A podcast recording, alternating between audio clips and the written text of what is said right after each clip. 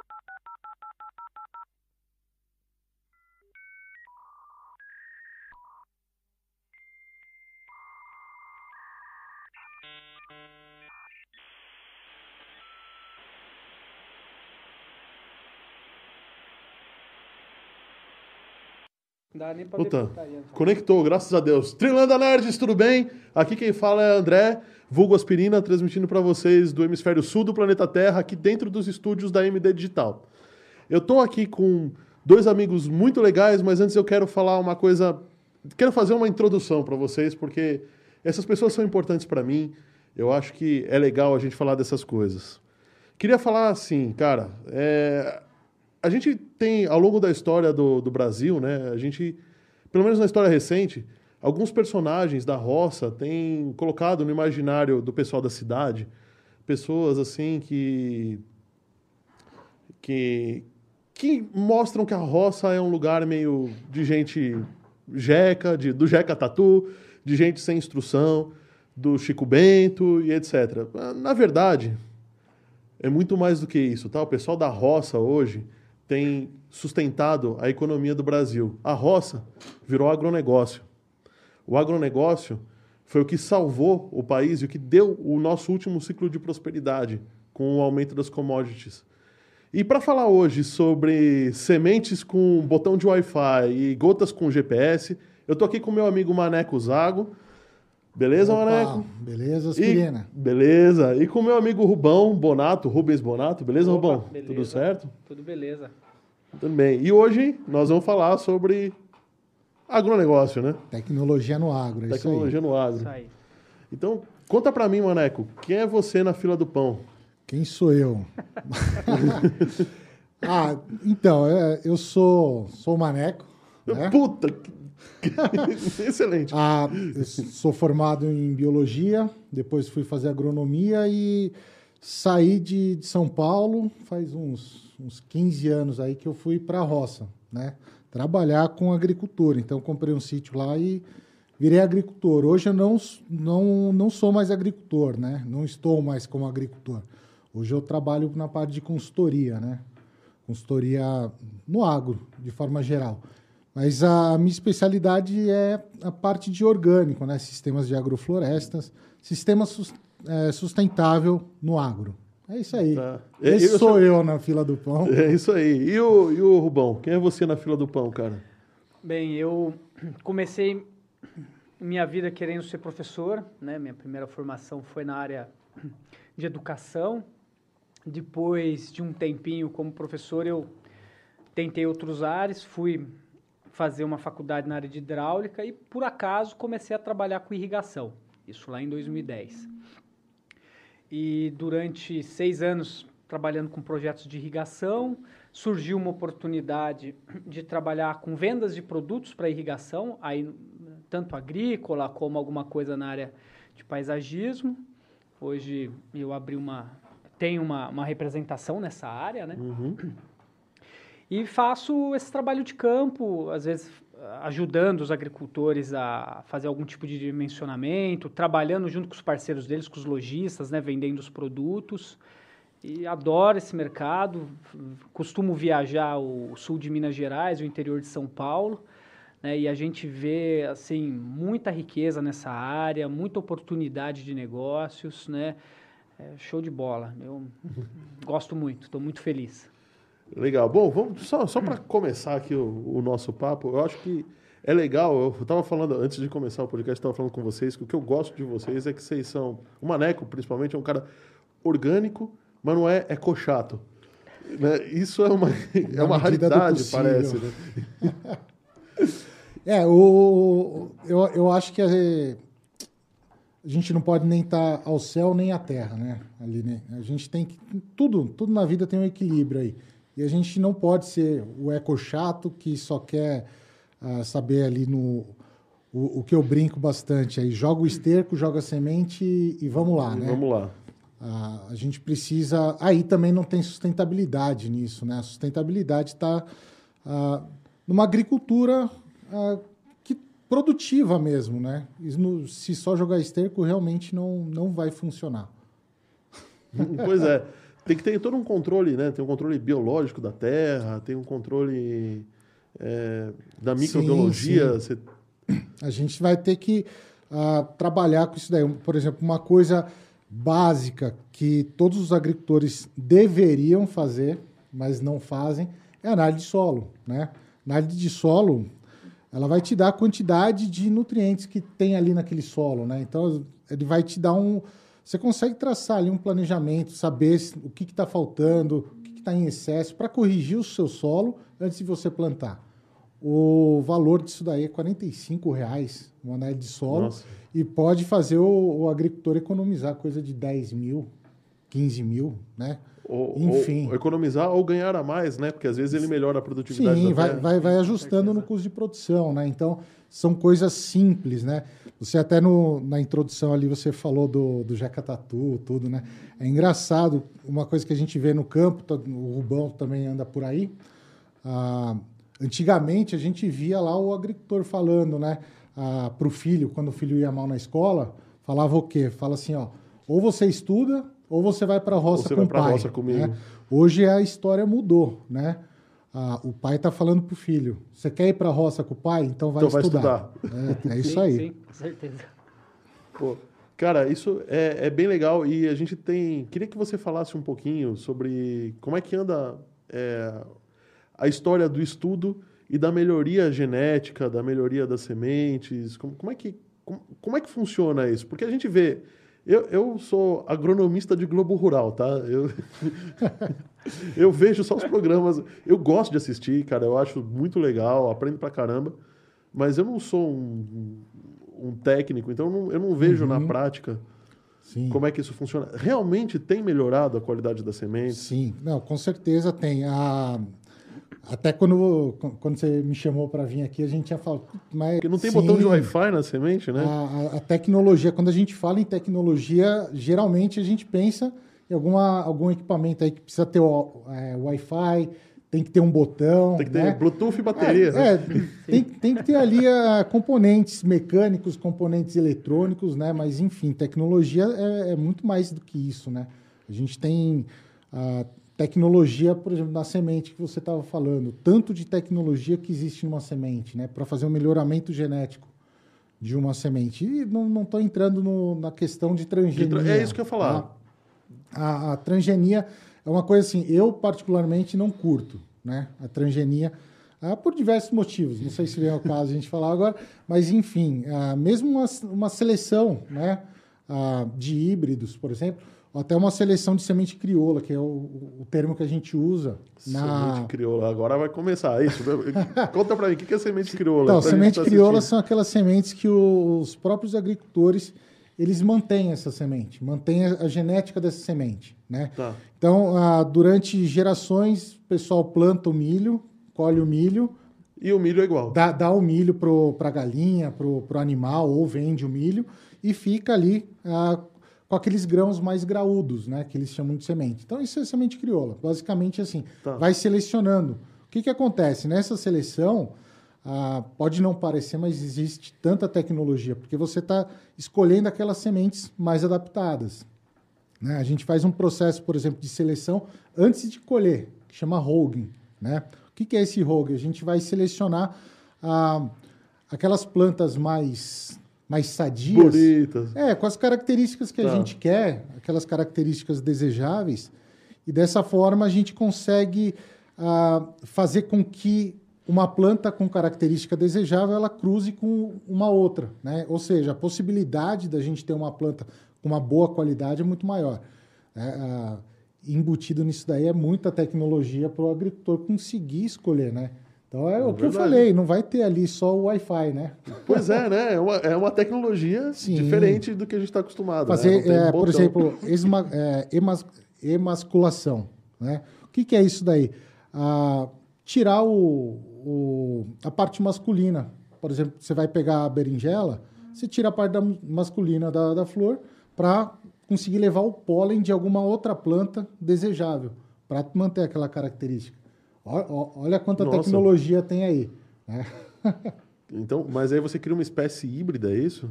Isso, você vai cruzando uh, e selecionando, assim, basicamente você vai selecionando até você conseguir a, a planta com a característica que você uhum. deseja, né? Uh, no mercado, assim, a gente tem, por exemplo, 300 espécies, 300 cultivares aí, mais, até mais, né? De tomate, por exemplo, né? Uh, tomate não existe um só, não é, existe diversos tipos, né? E, é, e foi assim que foi fazendo essa, esse melhoramento genético. E assim também faz com, com os animais, enfim. Então, eu imagino que para isso acontecer, você precisa ter a, o elixir da vida, né? Que é a água. Precisa ter certo? muita água e é aí que o Rubão... Que o Rubão entra, né? ah, sim. A gente, a gente até recebeu um comentário aqui legal da, da Paloma que está vendo a gente, que ela falou, meu, análise de solo é importante. Coisa simples que às vezes queremos economizar no começo, mas que dá muita diferença no final, né? Total. Isso daí é. Eu já vi é, situações que o pessoal economizou bem e gente que acabou não fazendo análise de solo tomou um prejuízo que podia ser evitado com apenas lá os seus 45 reais ali da análise de solo, né? Pô, legal. Bom, então vamos voltar aqui para o Rubão, né? E a água, Rubão? Como é que fica nessa história aí? Então, pegando esse gancho aqui do, do Maneco, quando ele falou de análise de solo, hum. é interessante não só ver esses nutrientes, porque vamos pensar que às vezes você tem aquele agricultor um pouco mais cabrunco, né? que ele vai falar assim, mas o meu avô fazia dessa maneira, o meu pai fazia dessa maneira, então eu vou continuar fazendo dessa forma, né? Aí, a questão é que a produtividade do então, vô e do pai não aí, de é repente, mesma, ele quer né? usar um, NP, um NPK, um adubo XPTO qualquer, sem ter feito uma análise, e a mesma coisa vai acontecer com a irrigação. Por quê? Tem solos que eles podem ser mais argilosos, mais arenosos, pode ter uma mistura. Então, a, a, quando você joga água em determinados tipos de solo, a permeabilidade, a retenção da água tem diferença. Tudo isso é calculado antes de botar o aspersor lá. Porque é, deveria ser. Deveria né? ser, tá, Deveria entendi. ser. Né? Tem muito Porque... deveria. É, Estou claro. vendo que. Vamos mudar o nome desse podcast para é, gente... Tecnologia no Agro. Deveria é, ser. Na, na, no agro, a gente tem uma palavra que a gente usa muito, né, Rubão? Que é o depende. Bom, depende é porque, vamos isso, pensar e assim. economia também, viu? Tudo depende. A irrigação, quando a gente fala, é quando você vai jogar a quantidade ideal de água, né? Porque aquela cultura precisa. Agora, existe a molhação. né? Você simplesmente liga, você não sabe, por exemplo, a quantidade de água que está jogando, precipitação, a demanda hídrica, né? Então isso, como o Maneco estava falando, a análise de solo, ela ajuda? Ajuda. A irrigação, mesma coisa. Por quê? Se você faz um manejo correto, de repente você aumenta 10, 15, 20% a produtividade, isso se paga lá na frente. Se paga como? Porque quando o cara, o Maneco estava comentando, 45 reais uh, uma análise de solo, ou quando eu, eu, vou tentar vender um sistema, vamos, vamos desenvolver um projeto, vamos colocar eventualmente um sistema mais eficiente, um, um aspersor mais eficiente, ou vamos tentar trabalhar com uma automação. Nossa, automação, os caras já acham que é coisa cara, de outro mundo, e hoje extremamente acessível, né?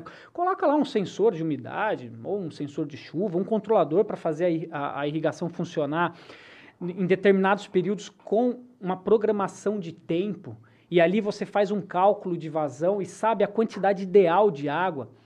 Isso no início. existe uma tabela, sei lá, eu estou plantando banana, então eu sei que. Você consegue saber essas de demandas. Essas demandas. Sim. A umidade do solo tem que estar, tá, sei lá, entre sei lá, 20% e 30%. Estou chutando qualquer, qualquer número. Sim. Sim, pode fazer. Sim.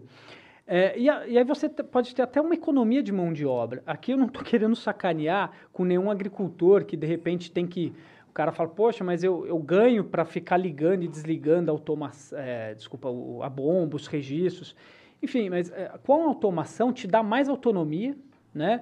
Eu, eu, brinco que é um sistema que trabalha de madrugada, ele é trabalha verdade, de final né? de Você semana. Você pode ligar de madrugada sem e problema sofre algum. menos com evaporização, né? Sim, com evapotranspiração. É, e você consegue saber exatamente a quantidade de água, você consegue fazer um gerenciamento melhor, e isso lá na frente você ganha em produtividade. Né? Então você não gastou, você fez um investimento. A gente sempre tem que tentar vender essa ideia, né? Uma irrigação bem feita, um gerenciamento hídrico bem feito, é, é colher frutos melhores lá na frente. É, é uma coisa interessante isso daí, porque o, hum. o, agricultor, gente, às vezes a gente vê um pessoal chegando meio pretencioso assim, querendo ensinar o agricultor a plantar, né?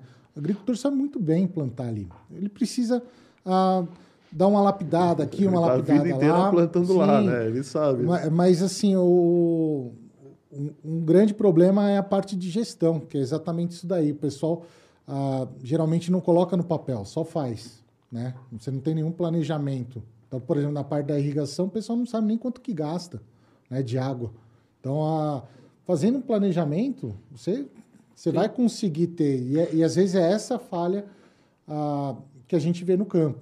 Né? Não, não a questão de não saber plantar. Eles sabem, sabe, sabem muito bem o que estão fazendo ali. É, sabe uma então coisa que volta e meia acontece que eu acho é bacana, né? É aquele desafio.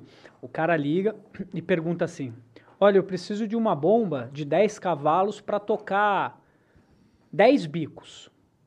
Aí você pensa assim, nossa, 10 cavalos, né? Cara, 10 cavalos é uma bomba então, poderosa. Na, na verdade, assim. 10 cavalos é um motor. É, o 10 cavalos Sim. ele pode tocar é. desde uma bomba para gerenciamento de resíduos, uma draga, como uma multistágio que vai jogar água com muita pressão. Então, o motor não tem muito, é, muita relação com a irrigação. Com a, com a pressão que vai ter. Né? Aí é onde a gente tem que fazer esse trabalho. Por quê? O cara, às vezes, ele tem lá um tobatinha, um motorzinho antigo, e ele sempre fez aquela irrigação daquela maneira. Aí ele quer trocar o local e acha que tudo vai continuar igual.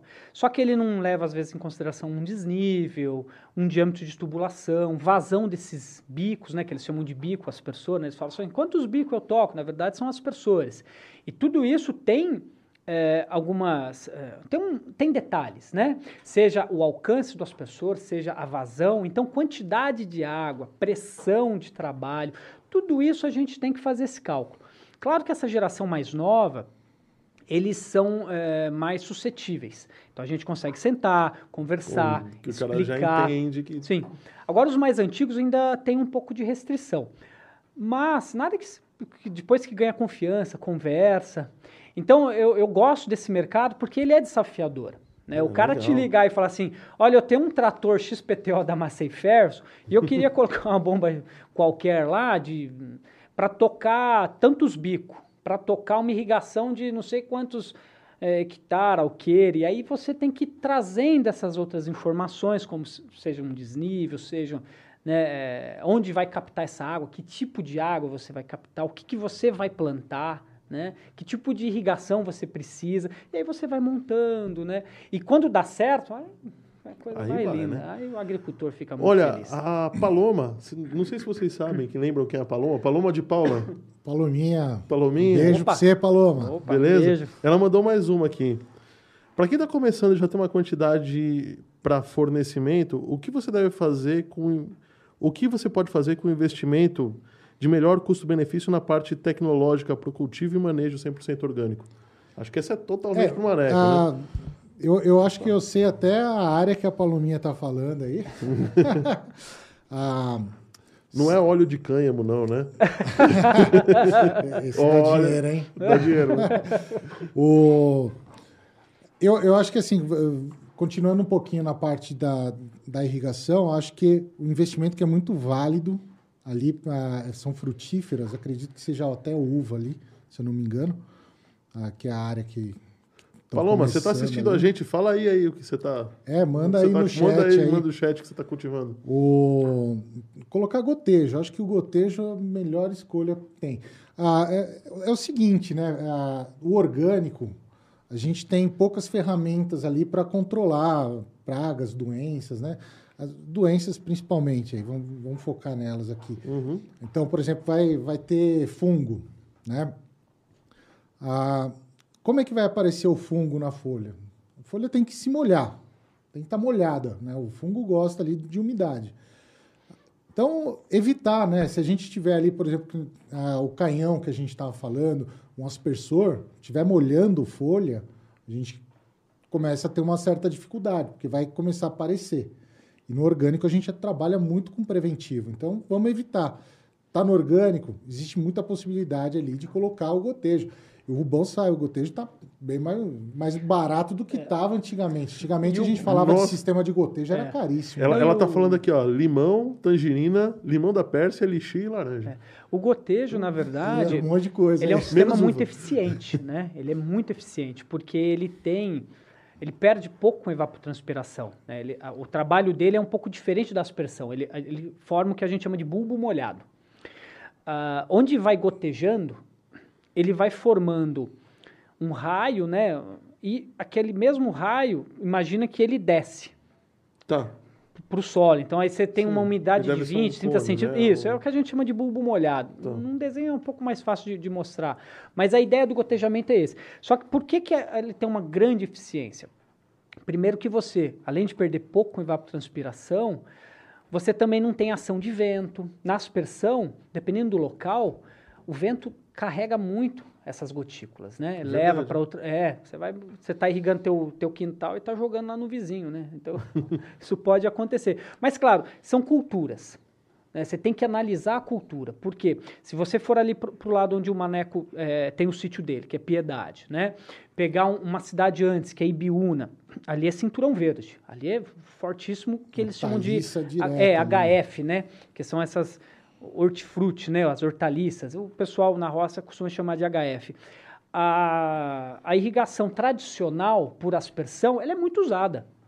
Vende-se gotejo? Vende-se, mas ela tem muito. Agora, vai lá para o sul de Minas, pega ali o pessoal de Alfenas, aquela região, né? Que é muito forte com café. Gotejo. Muito gotejo. É algo Mas, assim. me permita, eu, eu sou um completo ignorante, então vocês estão me ensinando bastante. Me permita entender uma coisa. A- o gotejamento, ele funciona muito bem para plantas que você não precisa manejar todo ano, né? Ou a cada cultura. Se você tiver uma, uma, planta que morre depois de dar o fruto, aí depois você tem que fazer todo aquele manejo, tirar as mangueiras, refazer todo o sistema, é isso? Sim, mas é, é até mais válido do que a aspersão, do que você ficar jogando essa água fora, né? Que o Sim. Bom falou, a eficácia do, do aspersor, vamos, vamos colocar 70%.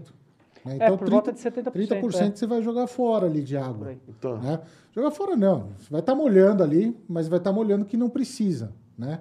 Ah, você, você vai dar água onde ela precisa ter água, que é a raiz. Né? E a água você não está falando simplesmente para vamos salvar a água do planeta. É custo mesmo isso, né? Que você É está falando. custo, é sim, custo. sim, claro. é, é menos, é menos horas de bomba ligada. Claro. né? Então você tem todo o impacto no seu custo de A vazão do produção. gotejo ela é muito menor do que a da aspersão. Então, se- até diâmetro de tubulação, é, bomba, porque se a gente está falando uma bomba de alta vazão a- Tá. a- e pressão, claro que você vai precisar de, de um motor Não, maior sim, também. é meio óbvio, É, né? Porque você- então- Até porque você está aspergindo a água, então você precisa jogar essa água longe, né? Pra... Sim. Então você vai precisar gastar muita energia para essa bomba. Mas é o que a gente fala, é- é- é- depende das culturas. O cara quer fazer, por exemplo, irrigação de pasto. Semana passada, estava até, antes da gente começar o programa, estava conversando aqui com, com o Maneco, que eu fui visitar uma fazenda ali em Itu.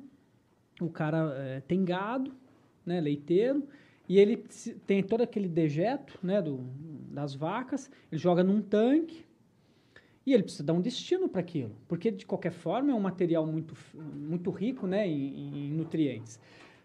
Você não vai fazer isso com gotejo, você me desculpa. Top.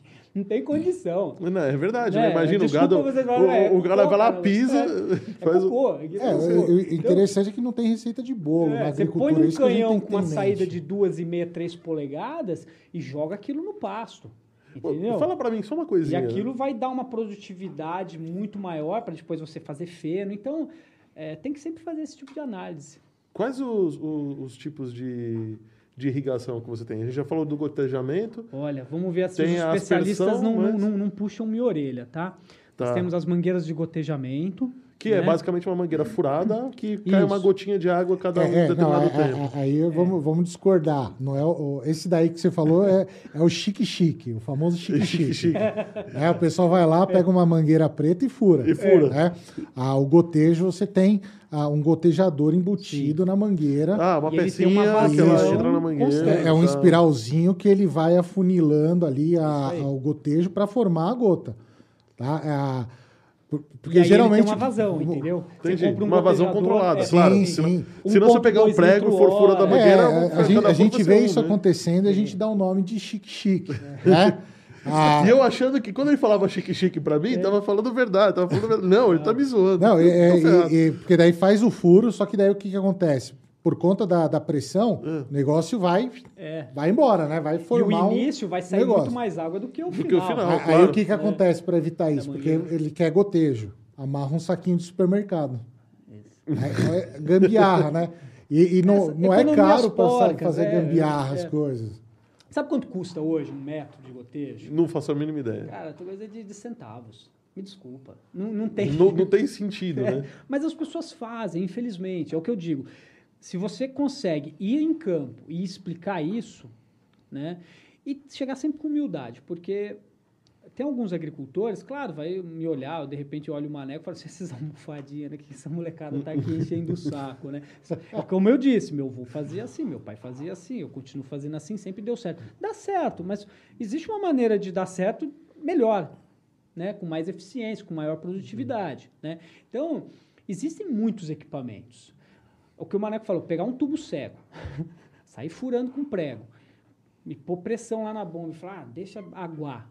Né? Poxa, às vezes até erosão no solo, você está causando até alguns danos que lá no futuro você vai acabar com, com, com a terra, entendeu? E, põe uma mangueira de gotejo, estuda, demanda hídrica. Hoje tem uma variedade de coisas. Aí voltando no sistema você falou, aí nós temos microaspersão, Microaspersão, tipo, é a mesma coisa que o gotejamento, mas com aspersorzinho É um aspersor menor, de repente ele vai te dar 3 metros de raio. Ah, tá. 4 Isso é o microaspersão, raio. tá, Isso. tá. Aí nós temos depois aspersores convencionais, esses que ficam batendo, né? Que a gente Uhum. vê que tem dois, eles jogam água de um lado e de outro, né? Um- tem um bico Tem um principal. pivô, né? E fica batendo. Esse a gente vai chegar já nele. Tá. Esses, esses convencionais, a gente tem um, um raio mais longo num bico principal e um raio um pouco menor, né, num bico secundário, que é para fazer o que a gente chama de subcopa. Né? Aí a gente pode passar depois para um, esses sistemas maiores, que a gente chama de rolão autopropelido, né? Que é um canhão hidráulico que fica na- numa ponta de um tripé e aquilo vem desenrolando, né? Aí vamos pensar assim, raios de 30 metros, coisas enormes. E aí tem o que eu, na minha opinião, acho que é o supra-sumo, show de bola, que é o Pivô. pivô central. Eu acho aquilo Esse aí é, é um espetáculo, né? Ele é bonito de se É, ver, você né? pega um pivô, às vezes, com 500, 600 metros de comprimento. Coisa linda, os pindurais, bocais com uma tecnologia fodida, me desculpe o palavrão. Não, né? fica São tranquilo, coisas, pode falar. assim, nós temos o- a Fabrimar no Brasil, mas temos Comet, Nelson. Não estou fazendo propaganda para ninguém, tá? Vocês compram o que vocês quiserem. Mas, assim, os norte-americanos são muito fera nessa área, assim como gotejamento, os israelenses, aquela galera lá manda muito bem, né? Então, a gente tem, tem- Você quer fazer uma irrigação pequenininha, nortinha na sua casa? Tem equipamento. Pô, você tem um pasto? Tem equipamento. Nossa, eu tenho uma cultura, a galera lá do centro-oeste, milho, soja, vai, área plana, põe um pivô, coisa gigante, custa aí 600, 700 mil. Dá para fazer, é, é algo que também pode transferir de um lugar para o outro. Então, pensou em irrigação, é um, é um universo, isso falando só na área agrícola. Se você Uhum. começar a pensar no paisagismo. paisagismo, área, campo de golfe, campo de futebol, painel verde, aí é outro mundo. Que também não, não foge muito, o né? campo É de uma- futebol eu acho muito legal, né? Porque a irrigação ali é, é, é enterrada. né? né? E aí sobe um Um pop-up, um, é. pop-up e, e o jo- e ali aquilo lá é pisado durante o jogo, né? Sim, mas existe toda uma tecnologia. ali por trás para proteger. Tem, tem, tem uma aí, o, o- o Rubens falou de, de pasto, né? Te- Tem uma bem legal também, ó, um gotejo subterrâneo. Tem um, um tequinho de, de nada, assim, de pastilha de herbicida. Por que de herbicida? Porque está enterrado. A raiz está lá crescendo. A raiz vai atrás do quê? De água. de claro. água. Então ela vai entrar. aham. né? Então é, é- é bem interessante essa, essa tecnologia, porque tem um tequinho de nada ali de herbicida só para inibir o crescimento em volta do gotejo. E você tem Hum. na pastagem, então você não precisa. Não, não dá problema nada, cara. É- são coisas bem legais. olha que assim, bacana. né? Esse tipo de gotejo que ele falou, com essa tecnologia, é usada na agricultura. Para o paisagismo, existe essa mesma tecnologia. Só que aí você não trabalha com herbicida. Né? Você vai Porque trabalhar. você vai trabalhar com, com você faz com alguma íons de estrutura- cobre. Íons de cobre, porque aí é no gramado. Você vai criar uma barreira iônica aonde está saindo essa, essa água, né? Porque esse, essa, esse emissor, ele é feito em cobre.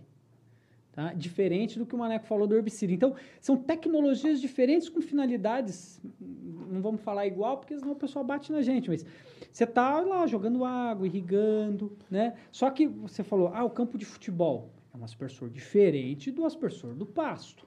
É, tá? o ne- o negócio é Né, você o- conhecer, né? Conhecer. O canhão da que que ponta é. de um pivô é diferente, de repente, de um canhão que você vai colocar num campo de golfe, né? Tá. Algumas automações são um pouco diferentes. Você pensar em automação hoje, nossa, até estação meteorológica você consegue colocar. É, no- isso a gente vai no- chegar em no campo. automação. Olha, É, tem de- mais de- pergunta aqui. Deixando, já que a gente está na irrigação, uma coisa interessante, né? Eu e o Rubão, a gente concorda muito nisso daí, a gente está até conversando. Na verdade, a gente sempre conversa, né? Sempre que a gente se encontra, e a gente se encontra já, sei lá, uns 30 anos Aquela aí, costela, cara. hein? A última Olha, vez é em verdade, né? na costela. Aliás, faz um tempo que a gente não se encontra, É, né? Uns a- a- 30 anos, né? É, não, é, a gente 20 se anos, conhece 20, uns 30 é. anos, Uns né? 30 anos, por que a aí. gente se conhece. Eu, eu lembro até quando, fugindo um pouco do assunto, eu ia na sua casa lá pra gente jogar o computador, tinha um, 386. um jogo Millennium Não, o meu era Falcon, top, era cara. 486. Uau, era um Nossa! 100, né? É, Era um jogo que a gente é, pilotava Millennium, Millennium Falcon, Eu e lembro. fugia ali da... Tinha que sair da Estrela Do- da da Morte. Estrela da Morte, cara. era isso mesmo. Tá 30 anos atrás já. É. Não, mas Era enfim, impressionante. a- o, que, o que a gente estava tava falando aí da parte de irrigação é assim, tem uma, a- uma caça às bruxas hoje, um pessoal que acredito que não entenda muito do agronegócio ah, e acaba falando algumas asneiras, né? Por exemplo, a agricultura gasta 70% da água, né? O Zé Cochato. É, então, mas é falta de informação, né? Porque assim, é, uma planta é um sistema, um sistema dreno, tá? Ah, quanto de água que a gente precisa colocar numa planta? Não, não sei, dep- vou, É. vou dar a resposta ucraniana. É. Depende da planta. Opa. depende. então, mas, mas ah, assim, Gostaram do meu de- sotaque ucraniano? Ótimo. de, de, Aftergarden. de modo geral, ah, o quanto a gente precisa colocar de água é, é repor a água que ela perdeu por evapotranspiração.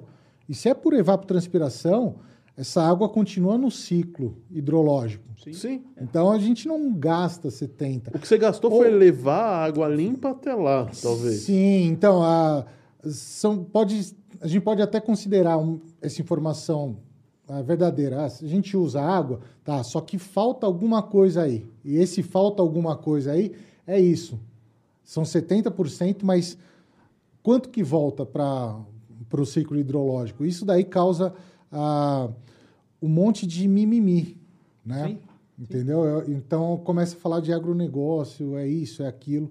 E daí a gente vai entrar também em outra questão, se me permite. O que, que é o agronegócio? Né? A agricultura familiar está dentro do agronegócio, a agroecologia está dentro do agronegócio. Agroecolo... A agronegócio é todo negócio que, que é feito no campo. Que é feito no campo. Sim. Desde os insumos até a gôndola do mercado. A gente considera tudo isso agronegócio. Então, ah, o produtor orgânico que está comprando, por exemplo, ah, um termofosfato, ou mesmo o esterco de uma, de uma fazenda X, ele está abastecendo o agronegócio. Né?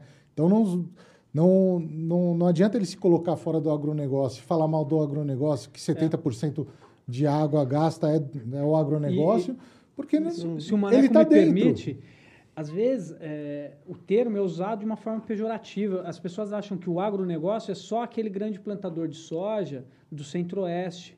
Claro que ele também está dentro. Do, mas aí fica aquela pessoa, ah, mas eles exportam. Nossa, eles estão É, plantando... e qual é o problema de exportar? Não, Desculpa, é, assim, graças a Deus que ah, eles estamos exportam. plantando soja para poder virar ração para gado.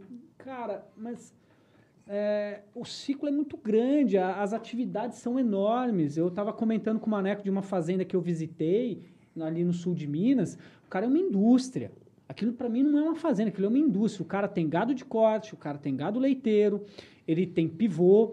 Eu, eu dimensionei umas bombas para ele na época que ele usava o dejeto, jogava no pivô, esse pivô trabalhava em cima do, do pasto. O pivô é a irrigação. Irrigação. Aumentava a produtividade. Ah, então, peraí, ele pega o, O dejeto. o dejeto do gado. O dejeto é e- as bosta. É, sim, é. Para falar mais. eh, Produto, Bate aquilo. O, o produto. É, aí ele faz gado. uma separação no biodigestor, a parte sólida da parte líquida e ainda gera gases. O gás, ele queima, Queima para produzir energia. para produzir energia, que ali empata. Uhum. Para ele empatava, porque como era um motor a diesel, aquilo dava muita manutenção, mas empatava, enfim. A parte líquida, ele jogava no pasto, a produtividade dele aumentava duas, três vezes. E esse mesmo pivô, ele fazia umas manobras hidráulicas, trabalhava com água limpa e Uhum. também usava o pivô para refrigerar o gado. O gado, então, ele, Sim. em época de muito calor, ficava tomando aguinha nas costas. É, mas não a água com dejeto, né? Não, a água essa sim. não. é, tá, então ele bem, fazia, é o que eu te tá, falei, essa beleza. manobra hidráulica ele fazia lá no pivô. Aí depois você ia, tinha frango, uma, uma granja lá dentro com frango, aí tinha o confinamento de, de, de porcos. Aí você vai falar pro cara, me desculpa os veganos, legal, curto, acho legal, mas é um mercado que existe, cara, tá aí. Se você olhar como é que é criado aquele gado dele, como que, que o conforto térmico que tem as galinhas, os porcos, né? Poxa, tudo bem, eles vão ser mortos e vão É, alimentar, sim. muitas vezes vão exportar, mas É, mas se a gente for Gente, chegar nesse, nesse, nesse, é, nesse é negócio, essa- a gente não vai poder comer ir nada na vida, é, né? não, lá, Tudo que a gente come, Visite, viveu. Vá lá ver como é que funciona. Ele faz uma roça de milho para poder transformar em ração, emprega mais de 100 pessoas ali dentro, né? gera imposto, gera renda, gera emprego, né? E, o pessoal fica demonizando às o vezes agronegócio. rola, né? tem isso. Enfim, é, respeito todas as opiniões, mas eu faço esse convite. Vamos conhecer desde uma agricultura familiar, uma coisa tradicional, principalmente aqui no Cinturão Verde, que tem uma cultura é, japonesa muito forte ainda, né? Verdade, né? Isso é Principalmente o pessoal lá muito de bacana. Mogi. Mogi das Cruzes, Biritiba Mirim, né? Pegando esse, Uhum. ali Suzano. Aqui próximo de nós, né? Ibiúna e, e Piedade, eh, São Miguel Arcanjo. Atibaia, né? É, é- é que, bola, que- que cara. agora, em ponta da pandemia, não, não tá podendo ter nenhuma. a- Uma feira, É. né? É. Mas assim, tem, tem umas festas fantásticas, assim, né, cara? Tem, Sim. tem o Colipag do Caqui lá em Piedade, extremamente famoso. Já conhe- conheceu? Eu já ouvi falar, mas nunca Cara, fui. é fantástico. Queria Você, você paga lá pra entrar num pomarzão de caqui, você passa o dia todo comendo caqui. Ah, tem delícia. Come tem show. Tem, tem, tem, tem um- virou um evento o negócio. Festa do Morango né? que tem em Atibaia. É. Fez morango em Atibaia. É, é Ó, deixa eu fazer uma pergunta aqui do Gabriel Lima no 2, sul que mandou aqui, que faz o tempo que o cara mandou a pergunta, ele vai me É. bater daqui a pouco, Ah, né? não, vamos lá. É, cara, no Cerrado do Tocantins, para pecuária, que tipo de irrigação mais eficiente para 50 hectares para manter o gado na seca? Mas ele quer fazer o quê? Conforto térmico para o gado ou ele quer pasto? Aí, Gabriel, agora. Porque eu, acredito lá, que Gabriel. seja, eu acredito que seja pasto, né? É, se você tem pasto, você pode trabalhar com piquetes, né, de eucalipto, fazendo um distanciamento. Aí tem que ver como é que você quer fazer isso, 18, 15, né, metros, e fazer com aspersão tradicional, tá? É uma, é, é uma possibilidade. E aí você vai aumentar é, a capacidade de, de produção de, de, de capim. Não sei se você quer fazer feno. Agora, quer fazer conforto térmico. Se você tiver uma área plana, pode trabalhar com pivô de repente, né? Você pode trabalhar com canhão, não sei se você quer fazer dejeto, pegar o dejeto desse, desses animais eh, e colocar num, num autopropelido. Então, dá para especificar um pouquinho melhor. O que, É, que você tem? Qual a fonte de água? O que, que você vai puxar? O que, que você está tá, tá pretendendo? São vários fatores aí, né? Até o, o tipo de capim, né? Sim. Ah, então, é, primeiro é a questão do, do índice pluviométrico ali da região, né? Acho que é isso daí.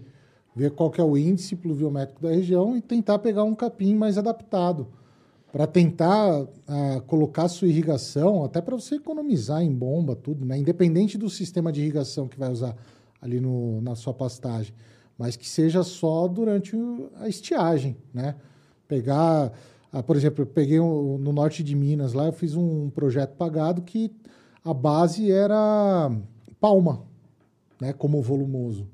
A gente não foi para nenhum capim, foi para palma porque o índice pluviométrico era de 800 milímetros por ano A gente ia ter que irrigar doidado ali, não ia parar um minuto a irrigação. Né? Sim. Então são, são vários fatores aí para. O cara não ia ter nem água, né? Para irrigar É, tudo isso no cerrado, água, né? né? Claro.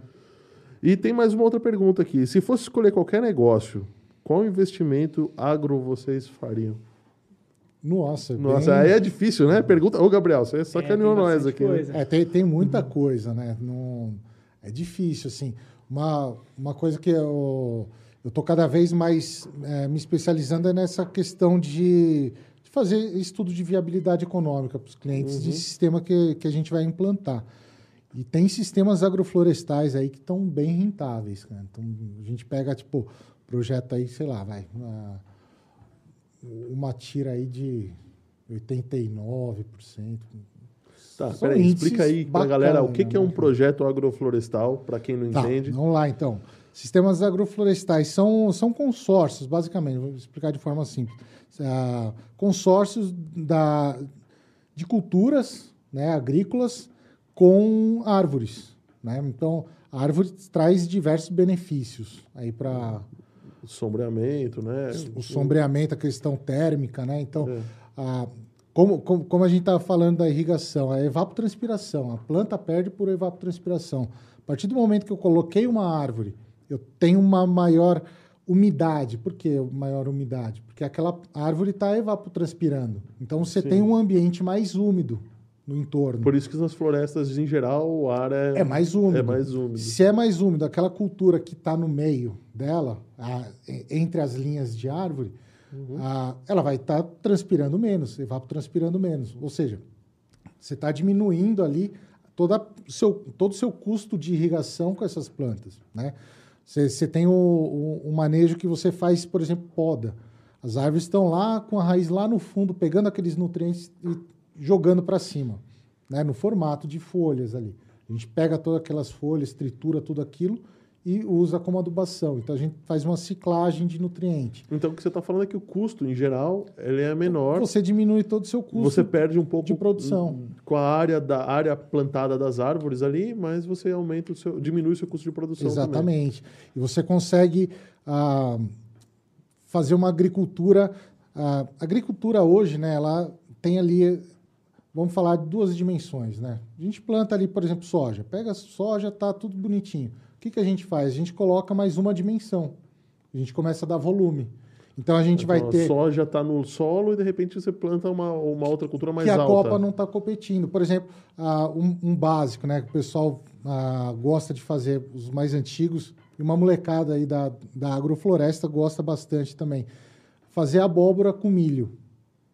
Entendeu? A abóbora está lá rasteira e o milho está em pé. Você não muda nenhum, nenhum sistema. Você, ah, o espaçamento do milho continua o mesmo e a abóbora está sendo produzida lá. Você diminui a mão de obra com capina, né, entre, a, entre os milhos.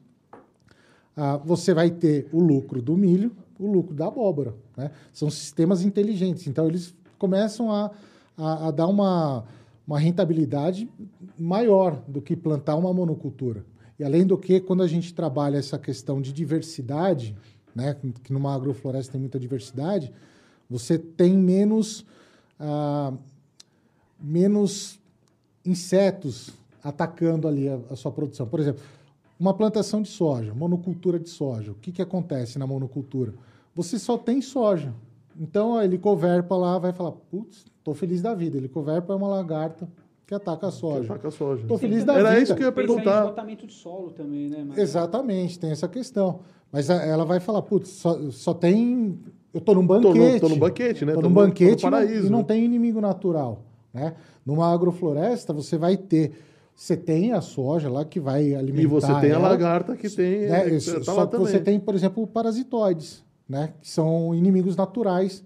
Microvespas, por exemplo, que vão colocar ovo na helicoverpa lá e vão matar a helicoverpa. Então você começa a diminuir seus custos em todos os insumos. Né? Então são sistemas bem interessantes de, de se investir. Então você começa a estudar, por exemplo, que o milho atrai essas vespas e aí as, essas vespas vão. É, vão- o, o que, que vai atrair? Ó, por exemplo, um- uma coisa bem fácil de fazer na casa, assim, a, a gente consegue perceber. A flor amarela, em geral, vai atrair mais inseto. porque eles conseguem Eles enxergam Enxergar. diferente da gente, É. né? Sim. Tá? O... Mas, por exemplo, se você tem uma hortinha na sua casa e tem um problema de pulgão, você pode plantar algumas plantas ali. ah, Por exemplo, é, coentro. Co- Coentro, a flor do coentro, ela acaba atraindo bastante joaninha. E a joaninha, a ninfa da joaninha e a joaninha devora o pulgão. né? Então, você começa a ter esse controle também. Então eu tenho um laranjal, embaixo do laranjal eu planto coentro ou alguma outra coisa de flor amarela. Sim, você vai ter um controle natural. A, a ideia é essa. Né? Então, sistemas agroflorestais são sistemas inteligentes, é equilibrado. Então, assim, ótimo para investir nisso daí. Né? Ah, é além do que você diversifica a sua renda. Se der problema, por exemplo, ah, a gente tem, tá lá em Piedade, lá tem bastante ah, alface, né? Deu uma chuva ali né, mais pesada, caiu um- uns gelão, umas pedronas de gelo enorme, acabou. é. Né? A lista vai Você embora. você tem um hectare de produção. Já era. Se você tiver um, um hectare só de alface, já era. Já era. Né? Agora, se você tiver lá um alface, tiver outras culturas ali que consiga sustentar essa perda do alface, maravilha, né? Então, é um Sim. sistema bem interessante, vale a pena pesquisar, né? A gente fala bastante também, vou fazer um, Isso, eu vou, claro, por lá favor. no canal Campo e Produção. É, lá eu pessoalmente YouTube. gosto muito do seu canal, viu? Eu acho Oh, excelente, valeu. um bom trabalho, muito bom trabalho. Muito obrigado. O, o cara é um ator nato, né? Nasceu pra isso, impressionante. A, a, a ator é quem representa. Aqui é. Ô, louco, a gente louco, não né? representa. Aqui É real. É real. a gente vai para campo e mostra. É isso aí. É reality show, de verdade. Reality Show. então se inscreve lá que a gente tem várias dicas bacanas. Depois, depois a gente vai deixar o link do Campo Produção aí na, na descrição do YouTube. Tá Maravilha. bom? Pra, quem- pra galera que quiser. Ô, Rubão, Sim. o Gabriel falou que é pasto. O problema dele lá do Cerrado. Ele tem água? Pergunta importante. Opa! É. Opa! Caiu Houve um depósito? Que isso? Um rico. Então, é, ah, é. Tá monetizando o maneco. ele pode trabalhar, dependendo do que ele tem de água. Se ele tiver bastante água ou quiser fazer algum trabalho com dejeto desse gado, não sei se esse gado é confinado e ele faz algum tipo de gerenciamento, canhão. Eu iria no canhão, né? Põe lá uma. Ver quanto que ele gera de dejeto, mais uma vez, pensando nessa possibilidade, tá? Ver, de repente ele gera lá 100 metros cúbicos de dejeto, enfim, precisa ver o tanque que ele tem, se de fato é isso. E aí ele vai jogar esse dejeto no, no, no campo. Existem bombas para isso, né? bombas de rotor aberto, multistágio, que faz esse trabalho muito bem. Agora, poxa, Rubens, o gado não é confinado, está solto. O interessante seria ter, então, uma fonte de água, né? Ele pode, não sei se ele vai ter algum manancial próximo, ou se ele pode fazer um poço, né? Fazer um reservatório. Claro, vem dos processos de outorga, fazer um negócio tudo dentro dos conformes. E aí trabalha com aspersores menores. Pode trabalhar com aspersão eh, convencional e setorizar. Ele, né? Ele liga meia dúzia de aspersor, 10, 12 aspersores, tem que ver qual que é a vazão que ele vai trabalhar, esse reservatório, né? E vai irrigando por partes esse, esse pasto, sem problema algum. É uma boa solução para ele. É, eu, eu- eu vou complementar uma coisa. Eu gostei dessa pergunta, porque eu- uma coisa que a gente vê muito no campo, né, Rubão? A pastagem abandonada. O pessoal não cuida de pasto. Né? Então, a, a- a pergunta dele assim, é interessante porque está cuidando do pasto. Eu falo isso daí bastante. O, o pecuarista ele tem que ser agricultor antes de ser um pecuarista. Ele tem que cuidar, porque é uma cultura qualquer.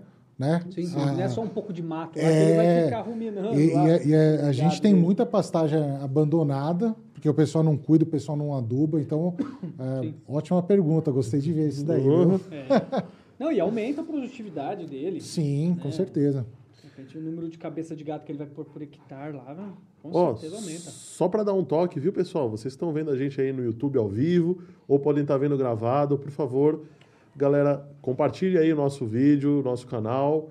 A gente vai, a gente coloca esse podcast também em todas as plataformas aí de podcasts. É o Apple Podcasts, o Amazon Music, o Deezer e o Spotify. Então você pode assistir a gente. Não tem desculpa, hein, galera? Não tem desculpa. E também passa aí para os teus amigos, a galera aí que gosta da roça, que daqui a pouco a gente vai chegar nos assuntos mais high-tech daqui a pouco, beleza? Isso aí. O, uma, é engraçado, né? Eu já comentei isso daí que de ter botão, tudo, né? Uhum. Você, você até começou. E, e, é interessante, por exemplo, ah, existe muita tecnologia. Por exemplo, vou pegar aqui. Ah, peguei uma molécula de, de carbono, uma molécula de água, botei na luz ali. O, o que, que eu faço? O que, que acontece? É a fotossíntese.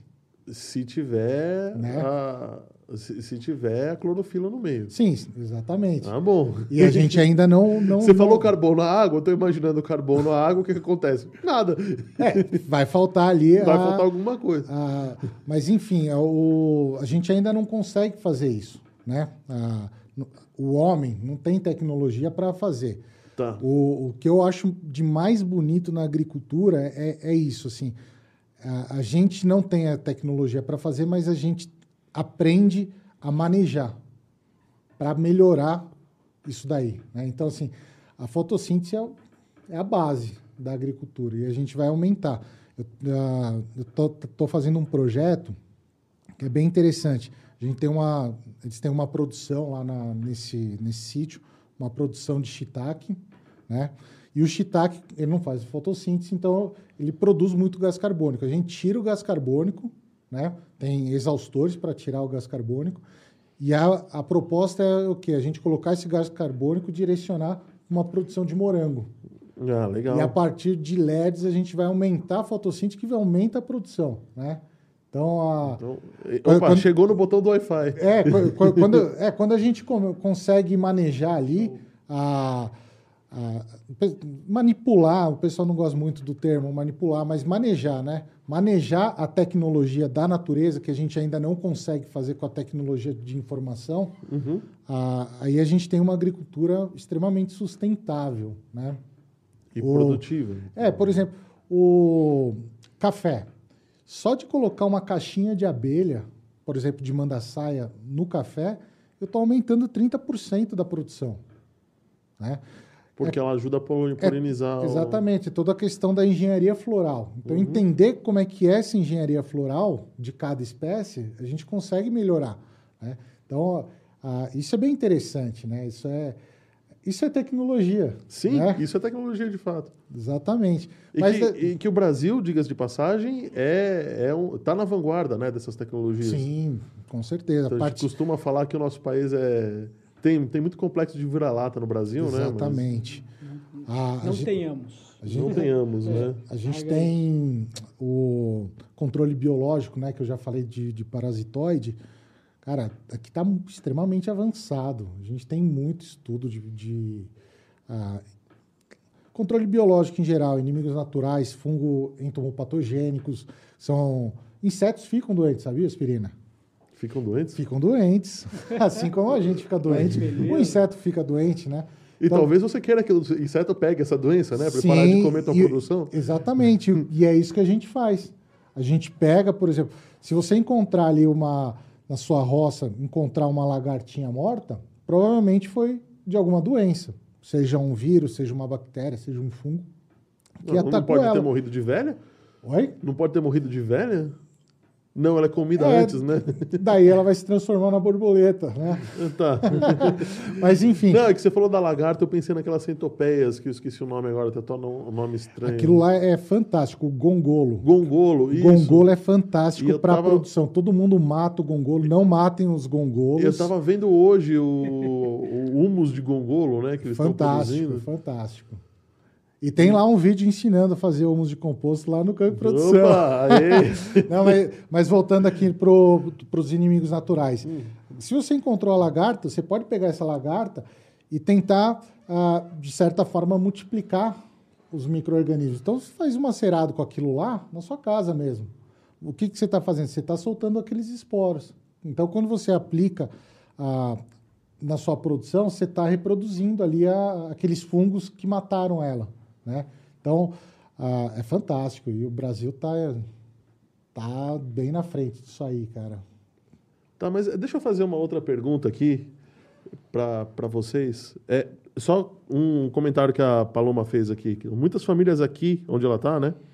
Fazendo um trabalho incrível com a agricultura familiar. Nós aqui estamos começando.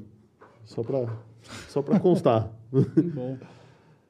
É, você falou que você é especialista, está se especializando, especialista, né? Desculpa, em produção orgânica. Cara, quando eu, come... quando eu conheci os orgânicos e a, a minha mãe era macrobiótica, então conheço isso desde. Coisa orgânica eu conheço desde cedo. Aquele ovo laranja, etc. Já comia missô muito antes da galera saber que era missô.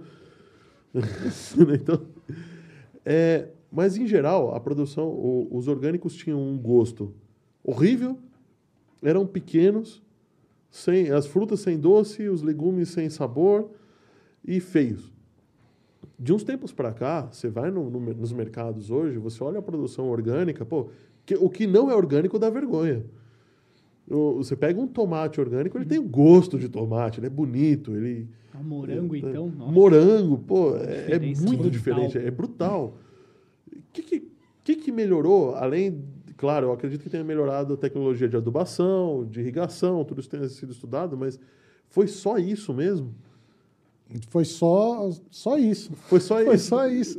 Ah, ah, saiu, né? Graças a Deus estão tá, quebrando essa, essa ideia que ah, é só jogar esterco. Né? Eu falo bastante disso aí, meu. O pessoal gosta, joga esterco, né? E joga esterco, põe a sementinha. Vai encher E- de besouro. É, e, e, e- e- e o que que acontece? Aí Ah, você tem que jogar veneno para matar o besouro. É, é, é. Não, mas é bem isso aí. O que, o que, que acontece? Você tem ah, uma complexidade na produção, né? Ah, assim como a agricultura convencional acabou se resumindo, lógico, está mudando muita coisa agora, mas acabou se resumindo ali na, na Revolução Verde em coloca semente, coloca adubo, coloca água. Não precisa fazer mais nada. E né? também você não sabe quanta semente, quanto, quanta semente, quanto adubo e quanto água vai, né? E, é, e, e a- e a gente começou, a- o orgânico começou a mudar, começou a, a, a entender to- toda a parte do processo, né? A, a ter altas produtividades. A gente, por exemplo, pega tomate. O tomate, você pode, se você jogar esterco, você vai produzir.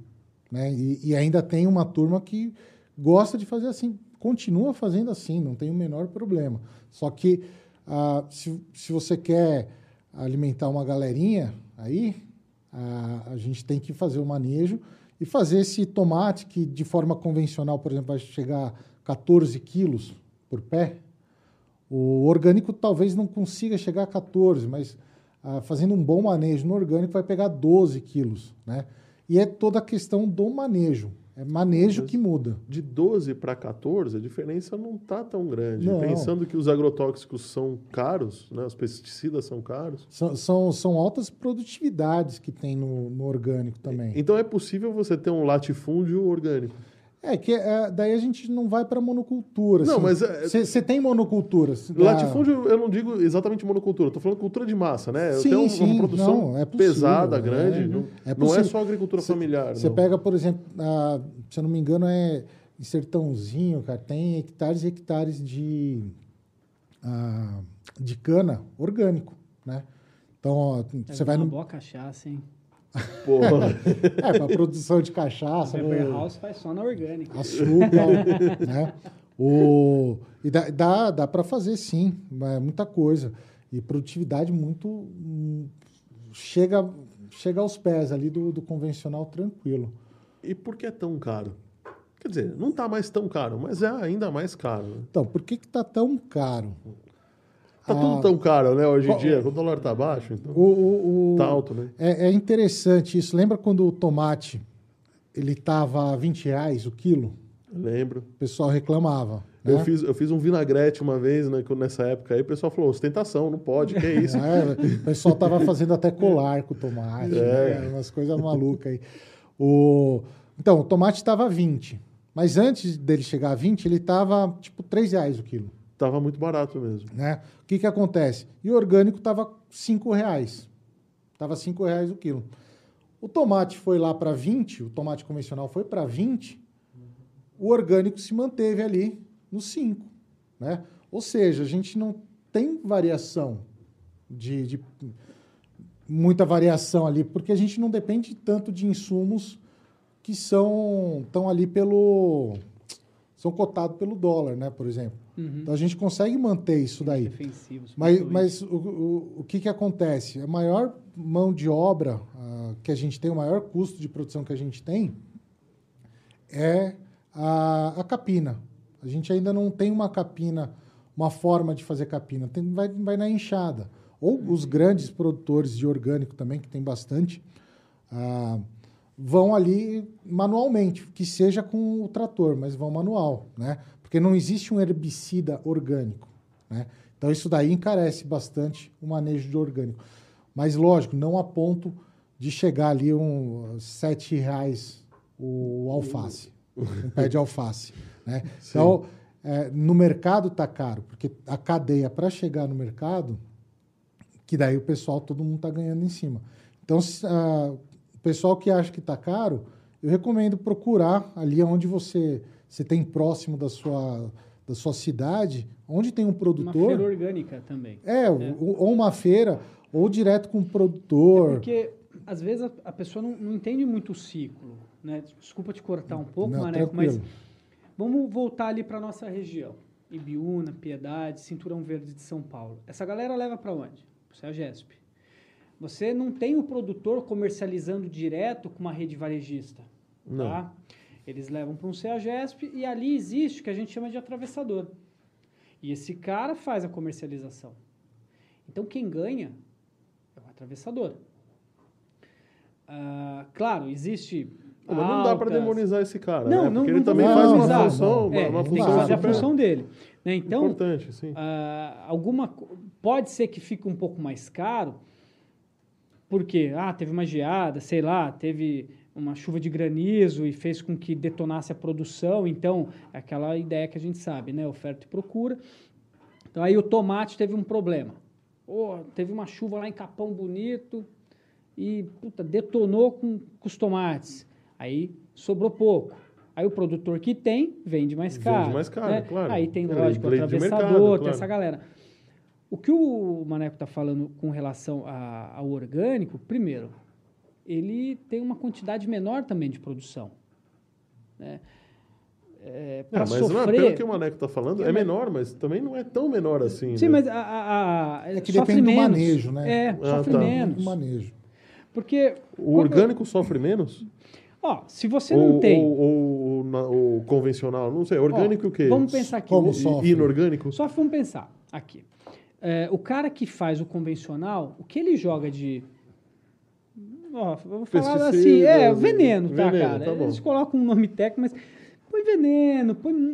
É, É, o, um o outro veneno, o manejo. veneno é o mesmo do, do que a Tá. gente usa em casa? Não, não, Não, totalmente diferente. não né? para os mosquitos, por exemplo. Não, pri- princípio ativo, sim. É? É, muda um monte Muda de coisa, uma mas, coisa, o mas o princípio, princípio ativo é o mesmo. Então, isso sofre variação.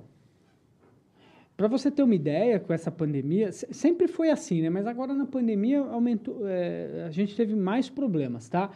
É, com falta de matéria-prima no mercado. Acho que todos os produtos. O cara que é agricultor, ele sabe que PVC subiu, mangueira subiu, conexão subiu, a parte de, de pesticida, fertilizante, tudo subiu. Tudo isso. Né? E no caso desses é, fertilizantes, né? É, é quase que semanal as tabelas de preço. Caramba. Então, sofre, sofre. Agora vamos pensar o que o Maneco estava falando, o orgânico. Tem alguém aí nessa cadeia que não entra. Ah, Quem sim. que não entra? É esse insumo químico. Então, é o que ele está falando, você consegue manter a paridade, você tem uma constância de valores. Né? E Então, são vocês estão produtos falando que é como tudo que usa tecnologia, ele vai ficar mais barato com o tempo. É, e são produtos que, de repente, o cara vende na feira da tua cidade. Ele não procura, de repente, um, um atacadão, um açaí, essa galera para poder fazer a comercialização dele. Ele não precisa de um CEAGESP. É, tem, e tem, e cê- É, sim, que Só fica foge melhor um para ele, né? É, foge um e- pouco eu- dessa cê- cadeia. Você tem um custo também no orgânico, que é o pessoal da, da certificadora, né? Também você paga para Ah, a certificadora, tá. para Então certificar tem- tem mais uma que você é aí. orgânico. Ah, ah, quanto que é? Ah, depende da área, tudo, mas vamos falar, tipo, em média aí, 5, 7, tem, tem uns que são menos, é, 7 mil por ano, vai, Uhum. tá? E tudo isso daí também está no, no custo. Mas, lógico, não justifica. A maior parte, exatamente, fica aí na, a- lá no mercado, né? Independente disso. E daí eu, eu só, só queria falar aí, para terminar esse, esse assunto rapidinho, do, do, do CSA. Existe essa possibilidade também de, do pessoal comprar em CSA. O que, que, é, o CSA? É Comunidade que Sustenta a Agricultura. Né? Então, a- Pensei que era uma sigla em inglês, Community Agriculture, qualquer coisa, né? é, é, Mas é cheio. É, o cara- O que, que acontece? É, é, a- você, como consumidor, você passa a ser coprodutor. Então, você é coprodutor ah, lá da minha roça.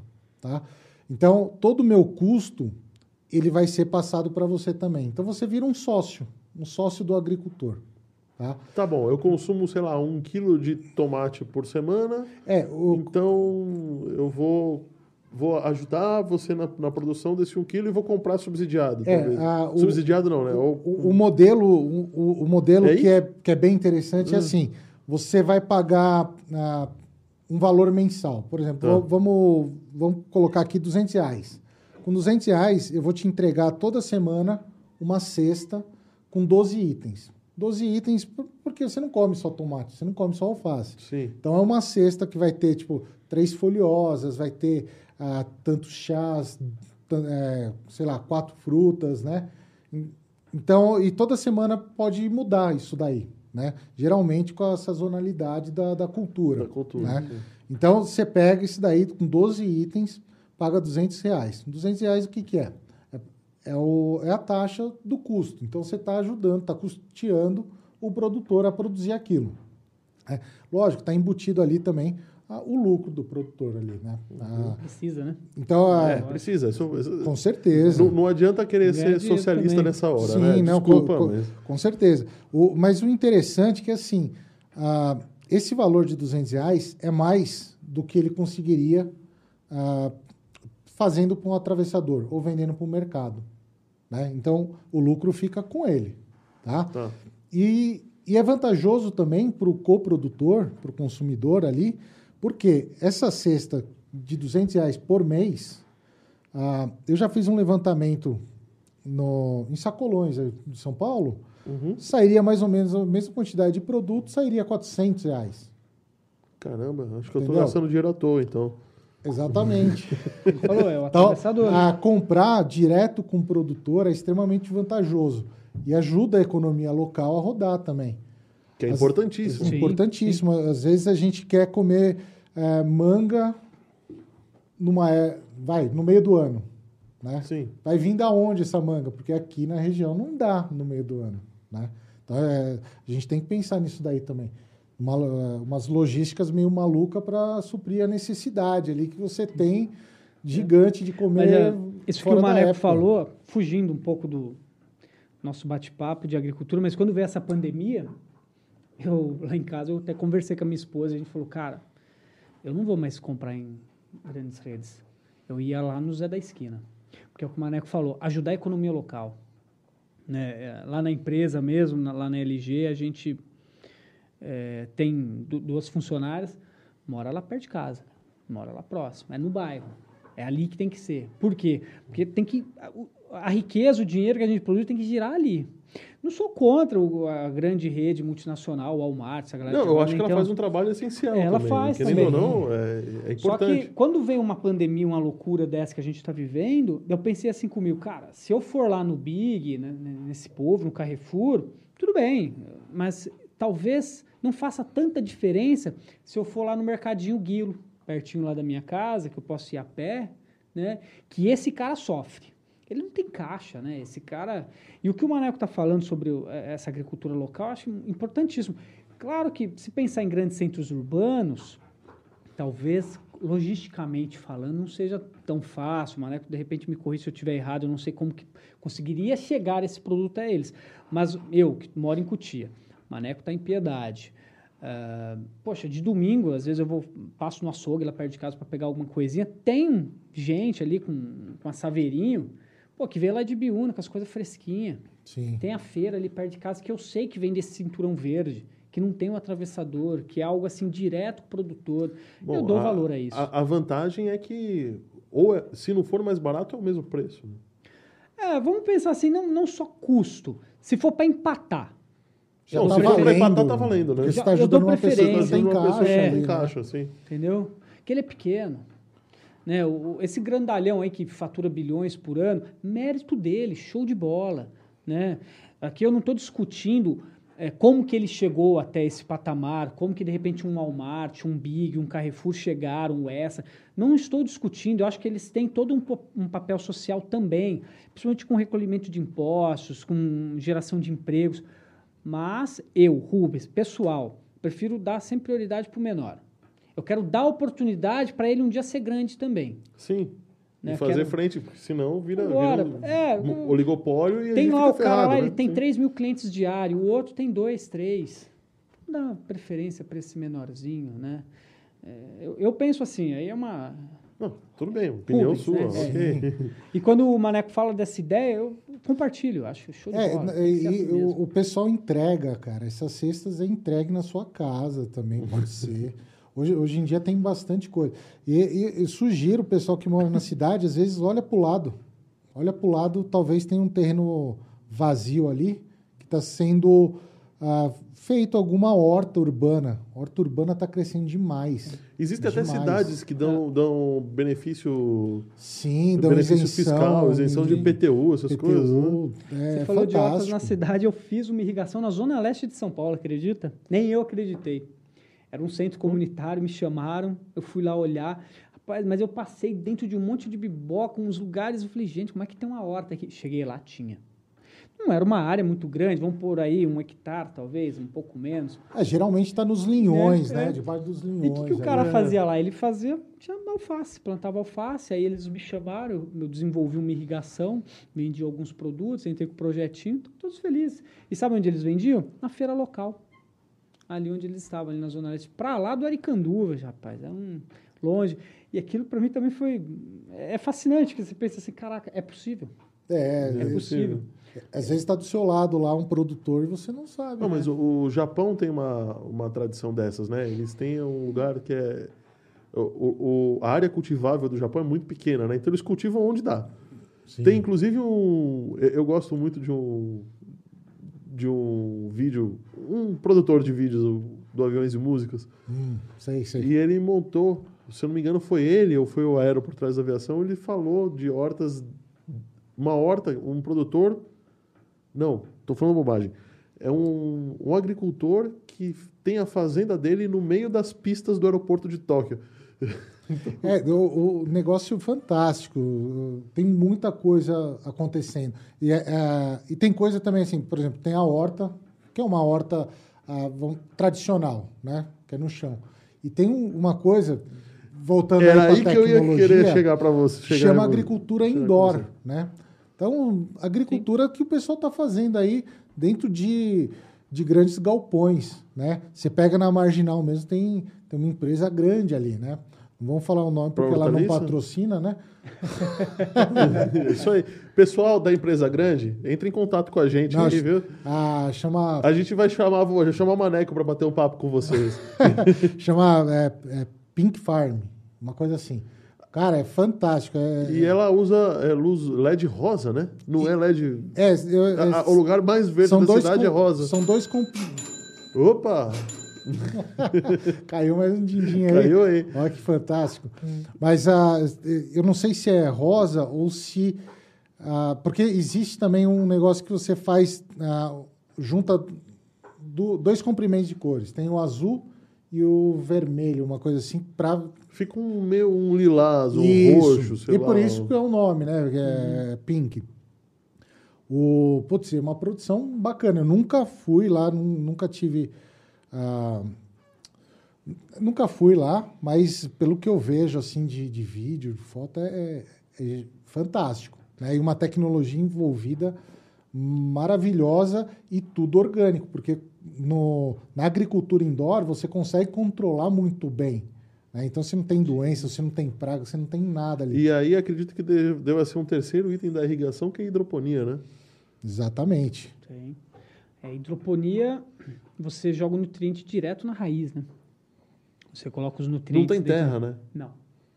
Eu não trabalho com hidroponia, com é, irrigação de hidroponia, né? Até um, é uma outra área de desenvolvimento, Tá. né? Conheço alguma coisa ali no sul de Minas, o pessoal faz com morango, né? Faz, faz muito com alface, né? É. Ali o- tem, tem o pessoal do... o- o- como é que eles chamam? Chama de morangá. Morangá. É, os morangá, lá em, Lá em lá em Minas. Minas.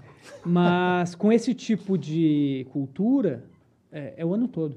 Interessante. Eu converso com alguns agricultores, converso com lojistas, até brinco com eles, qualquer sazonalidade do morango, eles falam para mim, falam, é o ano todo. Porque hoje tem hidroponia, Ô, tem indoor. E claro, é o que você falou, a irrigação está muito presente. Só que a hidroponia, ela é bem delicada É. né? Porque qualquer erro na, na, num nutriente, em alguma. ah, como é que eu posso dizer? Ah, na dosagem, na concentração desses nutrientes, você pode matar a planta. Principalmente morango, que é algo bem sensível. Agora, pensar onde que entra a, a irrigação automatizada num sistema desse? É, total, constante. é 100%. É constante ali. né? Porque você tem que ter todos os parâmetros para poder quando que eu vou pôr a água, qual a quantidade, né? Que eu, eu digo, ainda é um nicho a ser explorado, tem muito agricultor ainda que é reticente, por quê? Eh, eles acham que é difícil de fazer, tem, ainda são bem tradicionais, acham que não vão conseguir fazer a coisa funcionar. E quando você consegue desmistificar isso, o cara já tem uma bomba. Toda essa bomba já é elétrica. Já tem toda a tubulação pronta, tem lá os registros.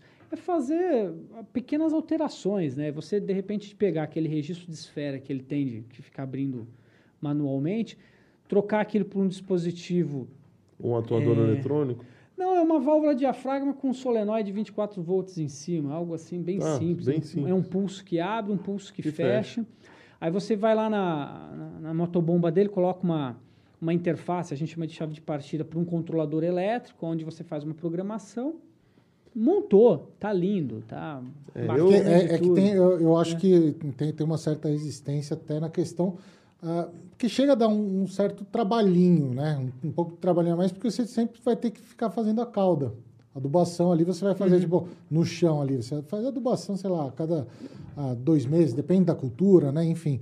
Mas ali você tem que ficar, você vai fazer umas três caudas ali de, de fertilizante por. Foi legal por você ter dia, falado né? isso. O pessoal, vou fazer propaganda, mas tem uma fazenda muito grande ali em Itu, que o pessoal costumava fazer show de rock, né? Os, aquela, aqueles festivais, né? Tá vendo? Aí chegou a pandemia, É, botou todo é. mundo. Você vai ali até a, casa. ca- você vai pela Castelo Branco, entra ali no 77, 78, tem um Chegou, outdoor chegou. gigantesco deles, né, dessa fazenda. E ali é um parque violento que eu fiz uma automação de uma de uma hidro- não é uma hidroponia ali, tá? Mas é, é uma irrigação de morango que faz a cauda. E a gente no controlador, Maneco, conseguiu fazer isso Com fertigação. com fertigação. A gente fez um esquema de válvulas e de um controlador XPTO, que eu tenho um modelo todo bonitinho lá, que a gente ligava a bomba em determinado horário, aí ela fazia um gerenciamento hidráulico, batia a cauda, depois parava, aí depois abria uma outra válvula que jogava essa cauda já preparada para os morangos, e na verdade ali era como se fosse um showroom nessa fazenda. Porque agora com a pandemia está tudo fechado. Mas os visitantes iriam lá e eles iriam colher o morango, eles pagavam lá uma taxa né, para fazer essa visita e tinha esse acesso lá ao- aos morangos, ia comer, tudo bonitinho. E foi feito como? Com uma irrigação automatizada. E foi muito simples. Os produtos que entraram ali foi simplesmente controlador e válvula elétrica, nada mais. E- nada mais. E chega a ter BI associado a esses controladores para o pessoal controlar, é, o pessoal entender como é que está a produção, controlar. Remoto? as- Hoje sim. Hoje Quando, sim. Vamos pegar aí há, há 10 anos atrás, quando comecei a mexer com isso, não tinha. Claro que já existiam estações meteorológicas, existiam já umas coisas muito bacanas. Mas hoje, pelo menos da empresa que eu trabalho... Na indústria é, 4.0, o BI é um padrão, né? Então, todos os é, dashboards, assim, você os coloca um- gráficos, o, tudo. o controlador, espeta lá, ele tem uma saída para um módulo Wi-Fi, você coloca, E vai os celular, baixa o aplicativo. Aí já não seria só coleta de dados. A gente tem isso em alguma coisa um pouco mais é, chique, né? Um pouquinho mais caro, mas um controlador bem simples, só para você fazer programação e ver se o negócio está funcionando, está aqui no celular. Não, eu preciso de um negócio um pouco mais enjoado, eu preciso calcular, sei lá, é, umidade relativa do ar, alguns outros parâmetros nós temos também. Mas para um morango indoor, eu acho que é muito dinheiro, você não precisa disso. Não precisa disso. Agora, uma agricultura maior, vamos pensar, o cara tem lá trocentos alqueires lá de plantado, tudo bem. Aí ele pode colocar uma, alguns outros sensores para ver direção de vento, aí dá para fazer. É, tem é um... sensor de tudo, é, hoje né? Hoje dá para... Mas no indoor, via de regra, vamos pensar assim, vou chutar, cara, 90% da nossa irrigação seja ela tradicional por aspersão, seja gotejamento, um café, que seja. Se faz agricultura indoor por aspersão? Quer dizer, nossa, misturei tudo, né? Se faz irrigação indoor. Depende do tamanho, se for com, com mudas, dá para fazer. Pode fazer um sistema de nebulização, o que, que é? Né? É muito próximo a uma aspersão. Você está aspergindo, né? Uhum. Então dá para fazer, sem problema algum. Depende do que, que você está plantando. Depende da cultura. É, o, né? não, não existe receita de bolo, né, cara, para a agricultura. Depende de N fatores. É, tem que fazer Por isso que, que, que, a gente mais fala no agro é isso. Depende. Depende. Depende. Depende. É. Você vai perguntar alguma é. coisa, no que, que é melhor investir, que né? Uhum. perguntou. Depende. Depende. É. Igual o lance da bomba que eu falei. O cara, eu preciso de uma bomba de 10 cavalos. Mas você vai fazer o que com isso, meu amigo? Tem que, né? É diferente do ir lá não comprar uma cerveja e falar, eu quero a verdinha, eu gosto da verdinha. Aí tudo bem, tem. Vai lá e pega a verdinha. Agora, irrigação não é assim que funciona, não. Né? você vai plantar lá o caqui, você vai plantar o tomate. A gente estava comentando, você estava tá, falando de vinho, né, antes da, da, da, gente. Tava? Tava. É, falando tava, de uva. Tava. De falei uva, de uva. desculpa. É, não, já, a gente falou da fazenda da Paloma. É, é, você falou da uva. que ela também faz uva. Andradas, Minas Gerais, Espírito Santo do Pinhal, que fica ali em, em São Paulo, coladinho com Minas. Porra, tem umas vinícolas fodidas ali, desculpa o palavrão de novo. É só, caraca, mas. Os caras é da roça, tudo bem. É, né? como é que tem vinícola ali, rapaz? No sul de Minas, mas sul de Minas é queijo. Então, tem queijo também. Tem café e tem vinho, vinho bom. Agora, por quê? Porque tem tecnologia. O cara ali, de repente, em Andradas, tem altitude, tem clima, por que não? Por que não fazer vinho e vinhos bons? Que conseguem competir, de repente, com vinhos chilenos, argentinos, é, eu vinhos soube europeus. que os vinhos, tem, tem vinhos brasileiros é. de tão boa qualidade que eles não são vendidos aqui. A gente não tem nem como comprar. Tem nem acesso. É você, nem é, acesso. É, vamos sair da nossa é, síndrome de vira-lata, né? Nós somos capazes. Lógico que nós somos capazes. Esse daqui, um, um, dos, um, problema que a gente tem no Brasil, quando a gente fala de, de escoamento de grão, pô, você vê lá o norte-americano, eles não são melhores do que a gente. Eu não acho, nem um pouco. Mas eles Mas têm. eles têm mais dinheiro. Véio. Mas o que, que acontece? Eles têm, de repente, uma logística melhor é, do que a nossa. Tendo a estrutura, Não é né? É isso. O cara, às vezes, ele tem uma safra por ano e a perda dele é muito menor, eles têm trabalho de silagem. Aqui a gente fica meio relaxado, dependendo da cultura, eu posso ter até três safras no ano. Duas é garantido de grãos. Agora, sem contar com a irrigação, é, né? Aí você Só pega assim. O índice pluviométrico. Sabe onde que a gente faz silagem? Nas carretas. Não pode acontecer isso. Não pode perder 5, 10, 15% da produção, de repente, no transporte. Né? Então tem que acabar com essa síndrome de vira-lata. Nós somos capazes, nós temos tecnologia, a gente tem uma puta de uma mão de obra fodida. Desculpa o palavrão de novo. né? nós sabemos trabalhar, nós sabemos o que a gente faz. Não se preocupa, porra. Né? Palavrão de novo. Beleza. Então, a gente sabe fazer direitinho. Né? Precisa o quê? Ter um pouco mais de empenho, acreditar. Né? A gente tem que acreditar, é possível. Então, em todos, a gente estava brincando aqui de vinho, nós temos bons vinhos, assim como a gente produz uma boa soja, um bom milho, boas hortaliças para o mercado interno, a gente. Porra, não é para passar fome aqui, cara. aqui não, né? Aqui não, pô, aqui não, não tem como. Né? Se pegar, vamos olhar no, na agropecuária, poxa, a gente dá show. A gente tem. É... O pessoal da cidade que é vagabundo mesmo, é isso que você está falando? Não, o pessoal da cidade também tem seu valor, só que. Cada um no seu quadrado. Cada um É, no seu cada um, quadrado. não, eles têm seu valor. Claro, o cara lá da Faria Lima, da, da, da Avenida Paulista, tem seu valor também. Eles falam termos técnicos que eu não sei nada. Eu conheço uma pessoa que eu, que eu não vou falar o nome dele, mas eu quero trazer ele aqui.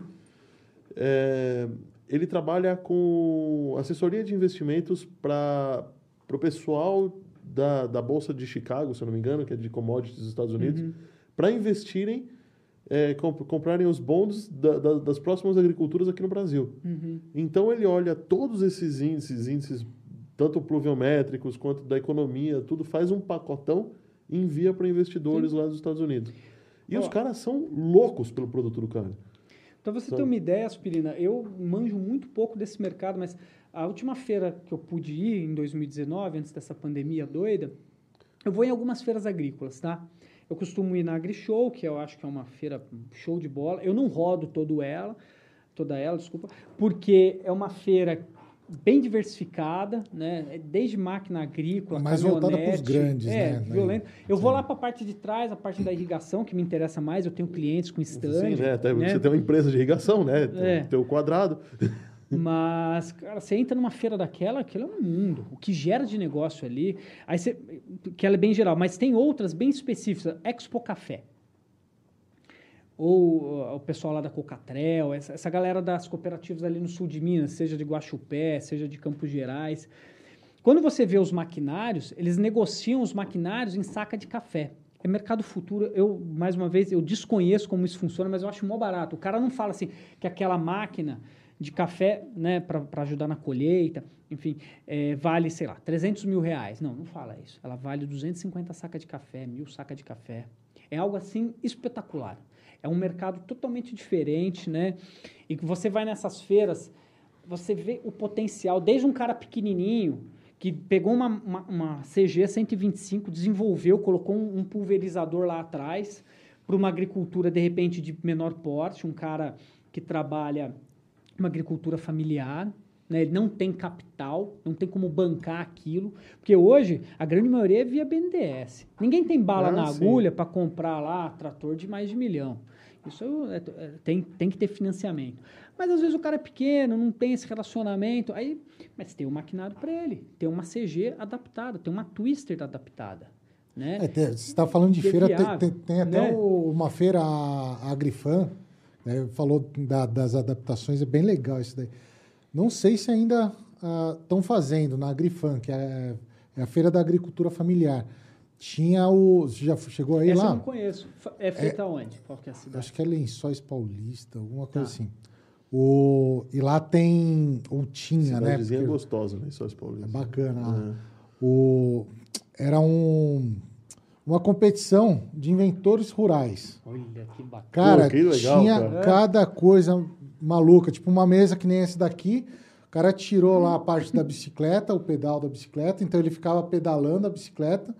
Outra pessoa ficava pondo as mandiocas aqui em cima da mesa.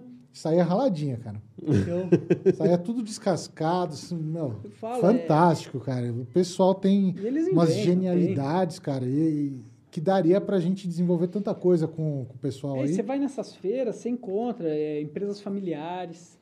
Então, tá lá o pai, a mãe, os filhos, e os caras desenvolvendo máquinas. Tecnologia nossa. Então, mais uma vez, parar com essa síndrome de vira-lata. E essa- essas tecnologias, muito provavelmente, têm o botão do Wi-Fi e do Bluetooth com GPS, Hoje né? tem que ter, não tem como não ter.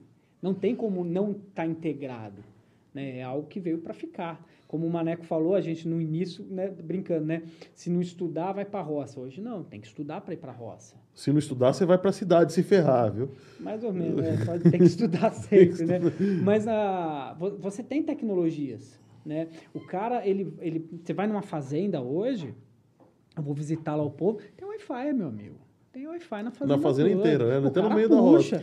É, Por o-? Tem que, se ele tem que ter esse gerenciamento. Você vai falar lá com, de repente, o, o gerente da fazenda, que ele tem software, ele tem programas, né? O cara lá, o tratorista, não é um, um Zé Mané. O cara tem cursos, né? Você entrar, mais uma vez, pensando numa agri-show da vida, você vai lá nos stands olhar aqueles tratores, ou então o pessoal que desenvolve implemento, olha aqueles maquinários, né? O que é aquilo? Tem GPS, tem o que você imaginar. É verdade que, que os tratores, as colheitadeiras andam sozinhas hoje em dia? Você pode colocar lá. Você programa. você- você tem, tem a, a roça toda georreferenciada. Uhum. Ah, você traça o Ah, trajeto então, no, dela. No, no planteio, no plan- plantio, desculpa, eu tô lá com a minha máquina que, que faz o plantio e ela já tá, já tá já está com todos os- marcando marcando tudo ali, todo tá o caminho, tudo, a, aonde que ela vai chegar para fazer a curva, tá tudo Ah, então marcado, beleza. você põe então lá eu e guardo esses dados e eu, na hora de colher eu simplesmente aplico eles de novo. coloca lá e pronto. Hoje você tem implementos que eles fazem, eles vão fazer a colheita da cultura e já vão plantar em cima. Já faz os dois trabalhos. Então se você vai pensar, cara, olha, olha que mundo, olha que show de bola que, que, que é o Brasil ne- ne- nessa área. Tem que investir, eu acho que tem que acreditar, tem que. é, É, o- tem tecnologia, tem mão de obra, é O- show de o- bola. O que, o que a gente não, não pode esquecer é que tem realidades e realidades. A gente tem, isso sim, ah, essas fazendas fantásticas. E aí é monocultura, né? Nesse caso. É, dá para desenvolver. Você tem, tem fazendas grandes que estão fazendo alguns trabalhos aí também para desenvolver ah, maquinário, por exemplo, para agrofloresta. Tem, tem muita coisa acontecendo no mercado. Ah, só que, por exemplo, tem gente que ainda não tem acesso. A internet em alguns locais são ruins. Então, uma simples ah, emissão de nota, porque agora é tudo nota Tudo eletrônica, nota eletrônica. Você já complica a situação de alguns agricultores. Então, tem município que os agricultores vão ter que ir lá para a casa da, da, da agricultura do município para emitir uma nota, né? Então, assim, do- da mesma forma que a gente É, tem... assim, não faz muito sentido hoje em dia, né? Você ter que ter esse, você ter esse problema ainda, né? É, ó, na, na minha casa mesmo, eu mo- eu moro num, num sítio, em área rural, né? A, a minha internet é via rádio. Não, mas, é, Complicado, né? é, mas ainda funciona, ainda funciona, né? Não, funciona, mas tem, tem dias que, que a gente tá, fica Começou a complicado. relampejar. É, É, choveu já era. né? já, já era. Né? Ou Então, assim, você tem essa situação ah, fantástica com que, que é a agricultura 4.0, que a gente já vai falar, mas tem essa turma também que não tem acesso a uma internet. Não porque eles não sabem mexer, não é isso. É porque não chega a internet. Então, para o cara emitir uma nota fiscal ali para vender o produto dele, ele- o cara tem que se deslocar para a cidade, para a casa da agricultura, ou, ou a casa de, de algum parente ali que tem uma internet para conseguir emitir. Então, a gente tem diversas realidades, né? Ah, e, e antes de falar, começar a falar da, da agricultura 4.0, essa turma aí, a gente tem que olhar também para eles ah, e trazer uma questão que a gente traz aí com. ah, há muito tempo a gente já está fazendo esse trabalho na- nas regiões aí, que são tecnologias sociais, né? Tecnologia de baixo custo. Isso é, isso é excelente, cara, porque traz inovação, traz melhora na produtividade. É, o, o exemplo que eu dei ali da, do, da feira da Agrifan ali que teve, que tinha, né? Não sei se ainda tem, tudo, enfim. Mas tem a competição de- do inventor rural, são tudo tecnologias sociais, né? Que são tecnologias, a gente considera tecnologia, mas de baixo. ah, Ok, não Baixo vai custar custo. um milhão de sacas de café, vai É. custar, sei lá, 30. É, sim, mas tudo tem seu custo, né? Na vida tudo tem seu custo. Ah, por exemplo, a gente fez, tinha um projeto que chamava Plantando Águas, a gente fez, ah, não sei para quantos agricultores, quantas famílias a gente fez, biodigestores caseiros, né? Então, a gente começou a tratar a água dessa turma, a água negra dessa turma, para não ah, contaminar o poço dele que estava lá embaixo, né? Isso ah, é o modelo da Embrapa, né? Que, que a gente utiliza.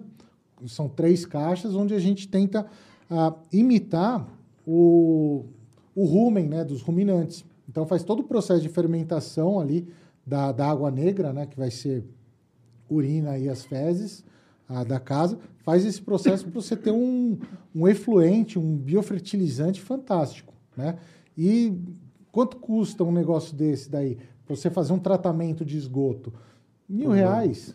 Uma ETE urbana custa caro pra caramba. Ah, sim. É, mas está atendendo Mas várias tá famílias atendendo várias também, famílias, sim. Mas eu concordo. Mil reais por um, por um negócio que não deve usar motor, nem. Sim, e, e você tem um influente que, ah, da mesma forma que o Rubão falou do Das biodigestor da fezes da vacas, vaca que usa no porco. pasto, você pode utilizar né, esse Tem efluente. muita matéria orgânica, né?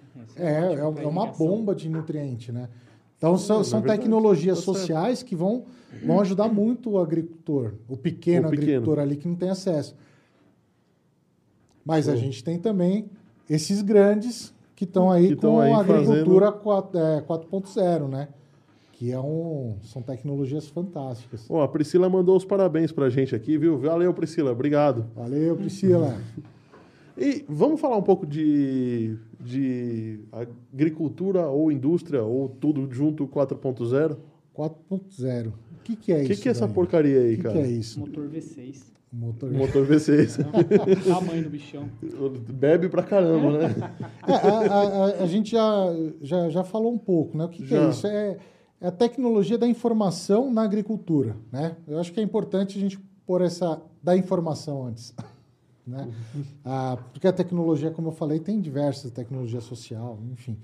Mas a tem quando a gente começa a trazer essa, essa parte é que a gente não consegue fugir da palavra tecnológica. Não, não dá, né? Não, Não, não tem tem- como. É é, porque de ficou comum falar, pra né? gente, né? É. Mas assim, é, é a tecnologia da, da, da, da É o informação pessoal ali. de TI invadindo a roça, É, exatamente, é isso. Tá. O, então, por exemplo, a gente tem os sensores que a gente estava falando, sensores usados para tudo, né? Hoje em dia você Sim. consegue, ah, eu- por exemplo, eu tenho a minha, minha roça lá em Piedade, ah, tá faltando água, eu preciso fazer uma irrigação. Eu vou olhar aqui no, no celular, falar assim, putz, está com pouca umidade, a umidade está baixa. Boto lá para... Opa, é, ca- apareceu aqui. O que, que, que será que é isso daqui que, que aconteceu? Ah, nossa. Um pager. Olá, Olha isso daqui, maneco. Nossa senhora, um pager. Pager, rapaz. O nosso programa é sobre tecnologia e nostalgia, meu amigo. Nostalgia. Olá, Um pager. pagerzinho. E veio mensagem mesmo? Quantos anos? Uau. A, a última Olha vez que eu vi um tamo falando pager, sobre tecnologia 4.0 aqui, hein? a última vez que eu tinha visto um pager foi no nos Vingadores Ultimato. Ah, ele é? Ele manda, men- que manda mensagem para Capitão Marvel. Bom, vamos lá então. O que, que é a, falando da tecnologia 4.0? Não usa aquilo ali, não, né? Não, o esse, pager, esse aqui não, eu né? acho que já, já passou, né? Mostra ali pra câmera Já ali o pager. passou. ó. Cadê? Qual câmera Pra aí quem que não tá? conhece, Aquela ali, ó.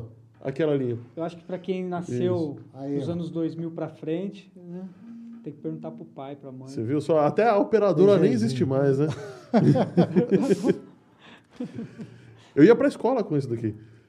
Verdade, eu lembro, cara. Ostentação. Ostentação. Tava ostentando Tava lá. ostentando, né?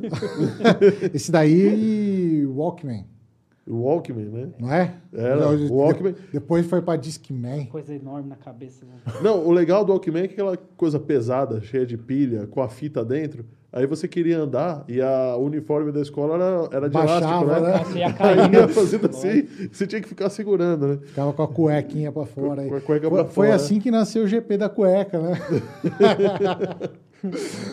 Bom, então, ah, Vamos lá, vamos, vamos lá. voltar lá Vamos pro, voltar. pro nosso assunto, senão a gente vai na nostalgia, vai a longe. nostalgia cara. vai longe, com certeza.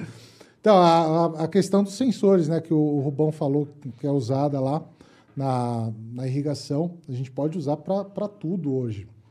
Sensor para medir umidade, para medir a temperatura, pH. para medir a, a, a umidade da, do grão ali, né? Não só a umidade do ar, mas a umidade do grão. Ah, tem- chegou a época de colheita, vamos lá. Então, para tudo, né? Ah, você tem o você tem esses sensores, ah, aplicativos, né? Aplicativo para tudo. O, o que eu acho também meio perigoso isso daí, né? Então, por exemplo, você pega molecada mais jovem aí que tá, tá se formando, tudo, o, tá muito dependente de aplicativo.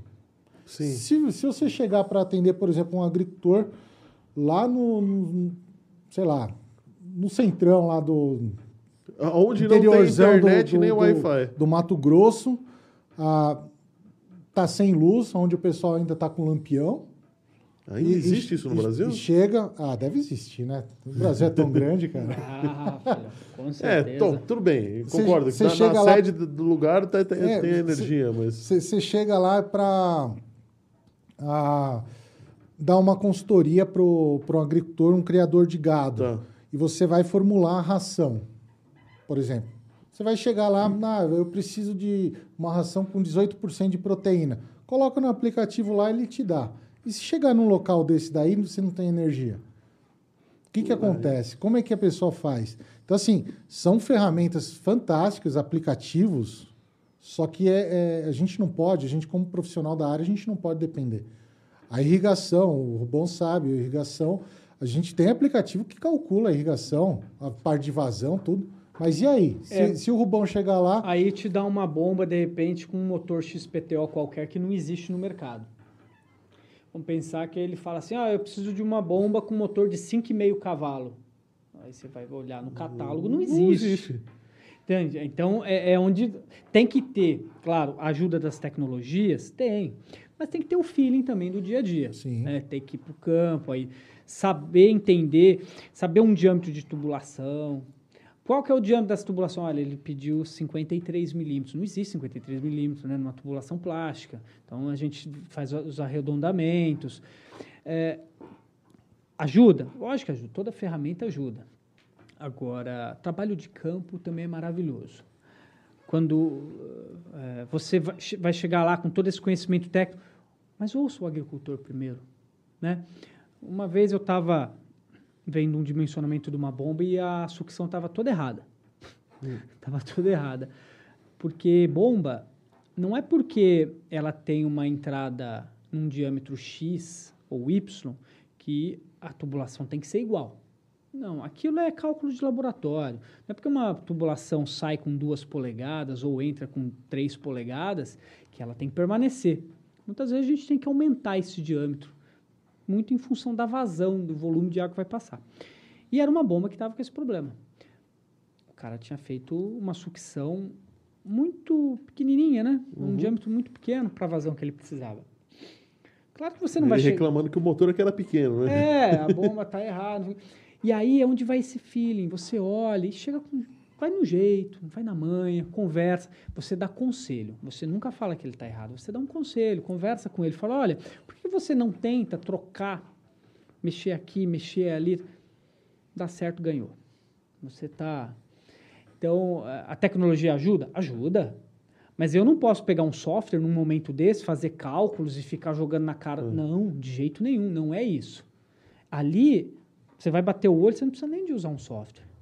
Pela experiência de campo, de estar rodando e conversando, né, aprendendo na prática, você mata a charada. Né? Ah, voltando aí nessa ideia 4.0, show, tem muita tecnologia, mas o contato humano ele ainda é, é- Ainda é dispensável, importante, né? indispensável, Indispensável. né? Ir lá, conversar, bater um papo. E é aí onde você vai conseguir levar, de repente, essa tecnologia para eles. É onde você vai conseguir levar uma automação para o campo, para aquele cara que é mais tradicional, que tem medo da tecnologia, medo por desconhecer, que a gente tem medo de tudo que a gente desconhece, né? Ah, a primeira vez que eu fui tomar uma injeção no braço, eu fico desesperado, quer correr, né? Ah, Ah, vai me sim. machucar. né? Tudo que a gente desconhece. Aí tomar aquela picadinha, ah, mas é só isso. aí você vê o resultado, É. você já. Então é, é, é isso que tem que, que ir mostrando. Poxa, mas o cara tem aquele tratorzinho, sempre fez daquela maneira, arou daquela maneira, fez assim, aqueles. Não, ó, tem essa tecnologia aqui e ali, esse contato pessoal que você vai levar, essa, esse ganho de confiança, né? Aquela, aquele papo que você vai ter com o cara depois do expediente, né? Aque- mostrar a foto do teu filho, né? né? Bater um papo, comer um biscoito de polvilho, um, um- um- né? aquele cafezinho. Um pão de queijo. É, ótimo. Aí você ganha essa confiança, você leva essa tecnologia, você leva essa ideia para ele, desmistifica aquela coisa. Pô, mas isso é difícil. O cara mexer num celular. Você fala, poxa, mas você tem um celular. Por que, que você não põe uma, uma, uma automação? Uma automação. Né? Por que, que você, de repente, não, tem um maquinário um pouco eu mais que moderno? Com, eu que gosto de trabalhar com Arduino, eu fico louco para fazer, pegar um projetinho desses e fazer, Uhum. sabe? Inclusive, é, falando de agricultura 4.0, eu vi esses dias na, na- na internet. Esses dias não, faz muito tempo já, já faz uns seis anos, para falar a verdade. Até compartilhei com o Maneco um robô que eles estão desenvolvendo, que é um robô agricultor, para cuidar de hortas pequenas. Interessante, olha só. Mas o cara, ele planta e aí ele faz o georreferenciamento, mas não com GPS, né? Simplesmente com os pontos em que ele plantou. O robôzinho o vai lá. e- robôzinho, ele acompanha o crescimento, então tem um sistema de inteligência artificial que, olha, aqui, aqui, isso daqui é a planta que eu plantei. Aqui tem uma erva daninha. Vai lá, enfia a erva daninha para dentro da terra de novo. Legal. né? rega com a, exatamente aonde está a planta. Então, Quantidade certinha quantidade de certinha água. de água. Que ali ele já deve ter É. feito um cálculo do, de sol, É, tudo é, é, bonitinho. eu, eu acredito que isso daí seja experimentação, né? Assim, Na verdade, ele já é um, ele é um robô open source, é um sistema open source. Então você pode Hum. é, baixar na internet os códigos, baixar os projetos e fazer em casa. Mas é claro que eles vendem o kit pronto Ah, para você, sim, pra sim. você fazer. né? Mas isso é gringo, Isso é inglês. inglês. É britânico, ele usa uma base chamada Raspberry Pi. Isso daí dá. Você falou de Arduino, voltando rapidinho aqui. Ah, eu, eu tava com um projeto, mas acabou que não, não rolou, mas tem toda a possibilidade de fazer. V- Vamos até fazer junto aqui, ó, Opa! lançar o desafio. Vamos lançar. A gente vai montar uma estação meteorológica com Arduino, bem simplesinho, tecnologia social. Como assim montar? Dá Pô, pra- vamos lá na. tá, eu tenho uma pronta. Você tem pronta? Tenho. Então pronto aí, ó. Pronto. Já vamos fazer aí, tentar ah, montar, levantar esses custos para fazer um projetinho para os A agricultores. única coisa que eu não tenho é o anemômetro. O resto eu tenho Maravilha, vamos, vamos colocar isso daí em prática então. Vou lá, tudo. Mas, hein? vamos lá, Tá vamos lá, combinado. lá, vamos lá. E, e seu Rubão, você trabalha, no final das contas, você não falou, eu acho. Você me trabalha com quem, cara? É, Você trabalha de roupa? Na verdade, eu tenho a minha empresa, né? Como eu disse no, no início aqui da nossa entrevista, e aí eu represento algumas fábricas, né? Eu represento uma multinacional japonesa, chama Canaflex, ela está aqui no estado de São Paulo. Juro que eu achei que a Canaflex fosse brasileira, cara. Não, ela já tem quase 50 anos de Brasil e pelo menos umas 19 indústrias espalhadas no mundo. Né? No Brasil são três, tem acho que umas 11 no Japão, tem alguma coisa na Espanha, Estados Unidos, enfim. Ah, Opa, e ela faturando. trabalha é, com mangotes, mangueiras em geral, pulverização, área agrícola, alguma coisa na área industrial também e construção civil, mas o forte, pelo menos para mim, dos produtos dela são agrícolas. Ah, trabalho com uma outra empresa também, que aí essa já é 100% nacional, pessoalzinho lá de Indaiatuba, adoro eles, é o pessoal da Asperjato. São eles que desenvolvem os canhões, são eles que desenvolvem os meus aspersores, conexões, né? Tem também o pessoal da Bombasfal. Essa galera, Tá, tá faturando caindo, hein? pra caramba, hein? Rapaz. O louco. pessoal da FAO eh, fica lá no Rio de Janeiro, né? Também é uma empresa 100% brasileira, desde os anos 70 aí vendendo bombas e conexões na área agrícola, tudo em ferro fundido, porque tem que ser bruto, na roça as coisas Tem que durar, É, tem, que tem que durar. durar. Não, senão não É. adianta. E Não, tem isso- também isso é uma, uma norte-americana, que foi onde eu comecei minha vida com irrigação. Ela trabalha muito forte com paisagismo no Brasil, mas ela também tem uma linha agrícola, tá?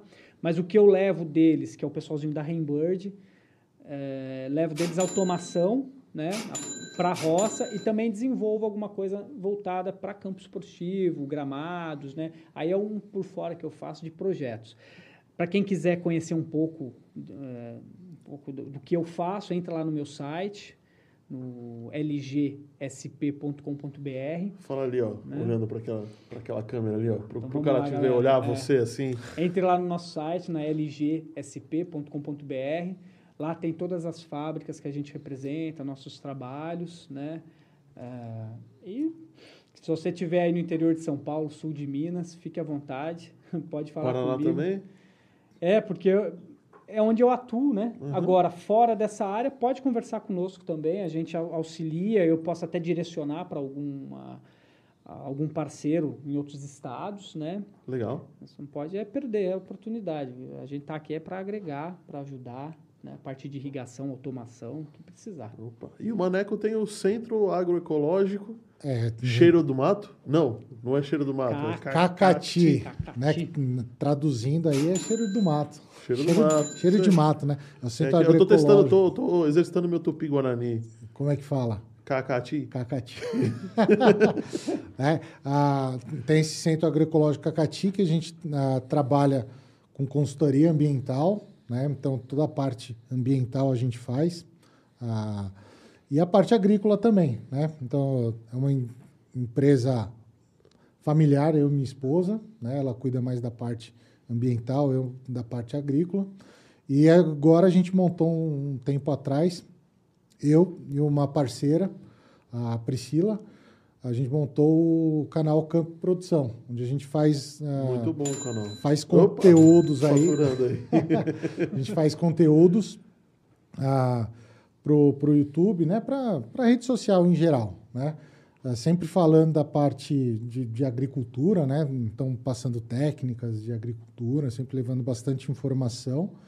E daí vou aproveitar, se você me permitir também, a gente vai ter dia 13 a dia 16 de abril, semana Planejar para Produzir. Fala o ano, né? Porque a gente está em 2021, a gente não sabe. Se, a- os nossos É. Vamos lá. espectadores em Marte não vão saber Va- qual o ano. Então vamos lá, Ah, dia 13 a 16 de abril de 2021. Ah, isso. A gente vai ter ah, uma semana de aula gratuita, né? Ah, então, online e gratuita, falando aí sobre planejamento. Vai eh, semana Planejar para Produzir. Então, pessoal que quiser entrar em contato, a gente tem arroba Camp Produção no Instagram. O, entra no nosso grupo do Telegram, que tem bastante troca de ideias por lá também. E é isso daí. tá certo. Bom, eu acho que deu pra gente conversar bastante. Mas já- Esse papo. A gente não falou nem dos drones. Tá bom, vamos falar dos drones então, só mais um pouquinho, senão vão me matar aqui, cara. o João tá xingando. a Já gente. tá- o, a, o- a nuvem ali, que a gente chama de cloud. Aquele Cloud. sistema- Cloud control ali. É, é, a- então, a, a 4.0, né? Essas informações da, da, da nova agricultura. O, tem a questão do drone, né? A gente vê muito uso do drone. Então, ó, o O, que que drone o, que- o drone só monitora? Ou você tem uma, uma função. faz. Olha o drone. O subindo drone. O drone pode fazer desde pulverização em áreas, monitoramento, é algo O drone- espetacular. Os drones É, hoje carregam, chegam a carregar peso, então. Sim. Carrega peso. O, o drone, ó, por exemplo, ah, uma ferramenta fantástica. Ela faz. ah, você tem softwares que vão fazer com a foto do drone, você vai fazer toda a topografia do terreno. Então Tá. você não precisa ir mais lá ficar medindo, fazendo as curvas de nível com um pé de galinha, por exemplo. No, Queimando a nuca no sol. você, é, você pode fazer. ah, você, você tem uma, uma lavoura qualquer, por exemplo. Você tem sensores ah, que vão medir bandas. Eu não entendo muito bem essa, essa parte do georreferenciamento.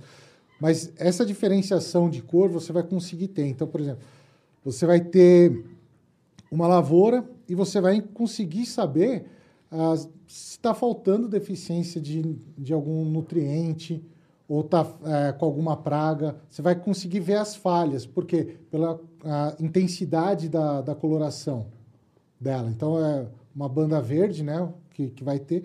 Você consegue distinguir tudo isso daí através de drone. Então você já Você- planeja a curva de nível, quando precisa. Você tudo. consegue fazer tudo. Tem, a gente falou de gado, tem ga- ah, gado, gado voando, imagina. Gado voando. Rapaz do céu, sai de baixo, cara. Isso Um daí é- eu vi num filme uma vez, gado voando. É, no twi Twister. Twister. mas mas, ah, o drone com sensor de, de temperatura para verificar a parte de gado, a temperatura corporal do gado. Tem sensor ali que com o drone você vai conseguir ah, ter ideia do, das condições ali daquele animal, né? Então é fantástico. E além do que a pulverização, Pulverização, que falou, é. você pode pulverizar. A drone lançando a cápsulas de inimigos naturais que a gente tinha falado no começo lá, né? Ah. Então, é, putz, você tem muita coisa aí fantástica que dá para fazer com drone. Bom, é que Sim. o que você faria, fazia com o avião antigamente, hoje você faz com drone, que é muito mais drone. barato e mais Sim. preciso. E, e- e você não vai ter ah, o problema de deriva, né? O- a, a pulverização aérea tem muito problema de deriva. né? Então, ah, o que, que é a deriva? Você soltou lá o, o produto, bateu o vento, E vai embora, né? Grande Como o parte drone foi está mais baixo, É. você consegue controlar E isso. ele plana, né? Ele É, consegue sim. ser. A exatidão dele é, é Ele é plana, não, ele plana não, ele paira, né? Ele fica parado É. no ar, né? É. E aí você consegue fazer um trabalho pontual. Sim, verdade. É coisas fantásticas. Aí você tem a parte de, de rastreamento também, a rastreabilidade, que também tá aí, faz parte isso, da isso faz agricultura. parte da agricultura orgânica, né? Porque É. você precisa dizer de onde veio. Não só todo- orgânica, hoje em toda a agricultura você tem que ter a rastreabilidade. né? Você, você, ah, quer saber de onde que ela veio, você, você consegue fazer o É, caminho No inverso. selinho tem um QR Code, então é lá que eu escaneio Sim. e eu vou saber o que, que aconteceu. É, da- com tudo. daí assim, até entrando. Eu não entendo disso daí, você entende pra caramba, cara. Ah, que eles utilizam o, o mesmo, a mesma tecnologia do blockchain. Que, que daí cai Sim. lá na, nas Falando nisso, a gente fez um criptomoedas, tudo. episódio aí sobre criptomoedas. Se vocês quiserem, é só acessar. O card vai aparecer aqui, acho que é pra cá, né? Desse lado aqui do vídeo. Então, é, e, e isso daí são aqueles é, blocos, né? Como é que funciona isso daí? Explica um pouquinho pra gente. O, o blockchain ele foi inventado, tá? Com, com, com base em, uma, em um banco de dados distribuído. Bom, então, como é que funciona? É, o conceito, eu gosto de falar bem esse conceito. É assim, eu posso não confiar em ninguém, mas eu, mas eu certamente confio em todo mundo. Então, é por consenso. Eu gero um dado, esse dado vai para você, para o Rubão e para o pessoal lá da nuvem ali na frente. Beleza? Se de repente um de nós fala alguma informação que está conflitante, então peraí, é, descarta quem está conflitante e vamos confiar no resto. Agora, como é que isso funciona? Né? Eu gravo blocos de informação em um determinado período de tempo. Então você tem uma. Primeira coisa que você tem que perguntar sobre uma blockchain é qual é o tamanho dela? Segunda coisa, qual é o tempo dela? Ah, ela é de 10 minutos, ela é de 5 minutos, ela é de 30 minutos, ela é de um dia. Tá, então, quando você, quando você usa a blockchain, quando você usa a blockchain, por exemplo, de uma criptomoeda, o Bitcoin, o Ethereum, esse tipo de coisa, Uhum. ela é uma informação que está distribuída ao redor do mundo, entre todas, todos os nodes, todos, todos os, os computadores que processam, de forma, bem, bem de forma resumida, Sim. né, que processam Da- E esse... daí você consegue ver de onde que veio. Na verdade, você consegue ver de onde que veio, por mais que você grave essa informação dentro da sua máquina. Sim. Mas ela não tem tanta segurança quanto eu gravei essa informação ao redor do mundo. E mesmo se eu, que gravei a informação, quiser manipular, não vou conseguir. Uhum. Porque eu teria que manipular todos os computadores que têm essa informação ao redor do mundo. Sim. Então, Então- a- a- aí você vê que quando a gente utiliza essa tecnologia do blockchain para fazer a rastreabilidade, é um negócio garantido. Não, é garantidíssimo. Entendeu? Você vai conseguir saber de onde que veio a- a- o seu morango, de onde veio o seu alface. Né? E, o, e o agricultor dentro da fazenda, ele vai conseguir res- eh, rastreabilizar isso daí de uma forma fantástica. Então ele sabe ah, qual estufa de morango, qual a linha a do questão morango. é a seguinte: aquele morango né? que você já comeu e já saiu de dentro de você, para não falar outra coisa, ele continua na blockchain para o resto da vida. Continua lá. Continua lá. Ninguém vai tirar ele de lá. É, é, é, aconteceu o processo de reciclagem, mas não na blockchain. não na blockchain. Legal. Então, a gente está falando aqui. Eu acho que isso dá mais um podcast essa brincadeira aqui, viu? Não é? É, Não, dá é. para ir longe aí. Olha, eu agradeço, eu agradeço todo mundo. Obrigado por terem visto. Não esqueçam de dar o seu joinha, seu like. Não esqueçam que a gente está falando, é, falando não, tá com os podcasts nas plataformas de podcast, no Amazon, no Deezer, no Spotify, no Apple Podcasts. Agradeço demais vocês. Vocês são Valeu, aspirina. caras Valeu. muito legais. Não tem nem como recusar de vir aqui É. e atender o seu Bater pedido. um Ô, louco, vamos bater, vamos bater mais papo aí. E vê se traz aquela, aquela caninha lá com, Rapaz. com cana orgânica, né? Vamos marcar mais uma e, e daí eu já deixo o convite para você para a gente cachaça, montar A gente o... faz outro podcast. Não é não? Toda a tecnologia que está envolvida, a biotecnologia que está envolvida na Na fabricação, fabricação de de cachaça. cachaça. Aí vai longe o negócio. Mas daí eu já deixo o convite aqui também para a gente fazer um, um vídeo lá para o campo de produção, montando uma estação. Demorou, Tá? demorou. Com, Vamos o fazer Arduino sim. aí. Beleza? Vamos fazer. Então, galera, muito obrigado por terem Obrigado. visto. Até a próxima. Tchau. Valeu!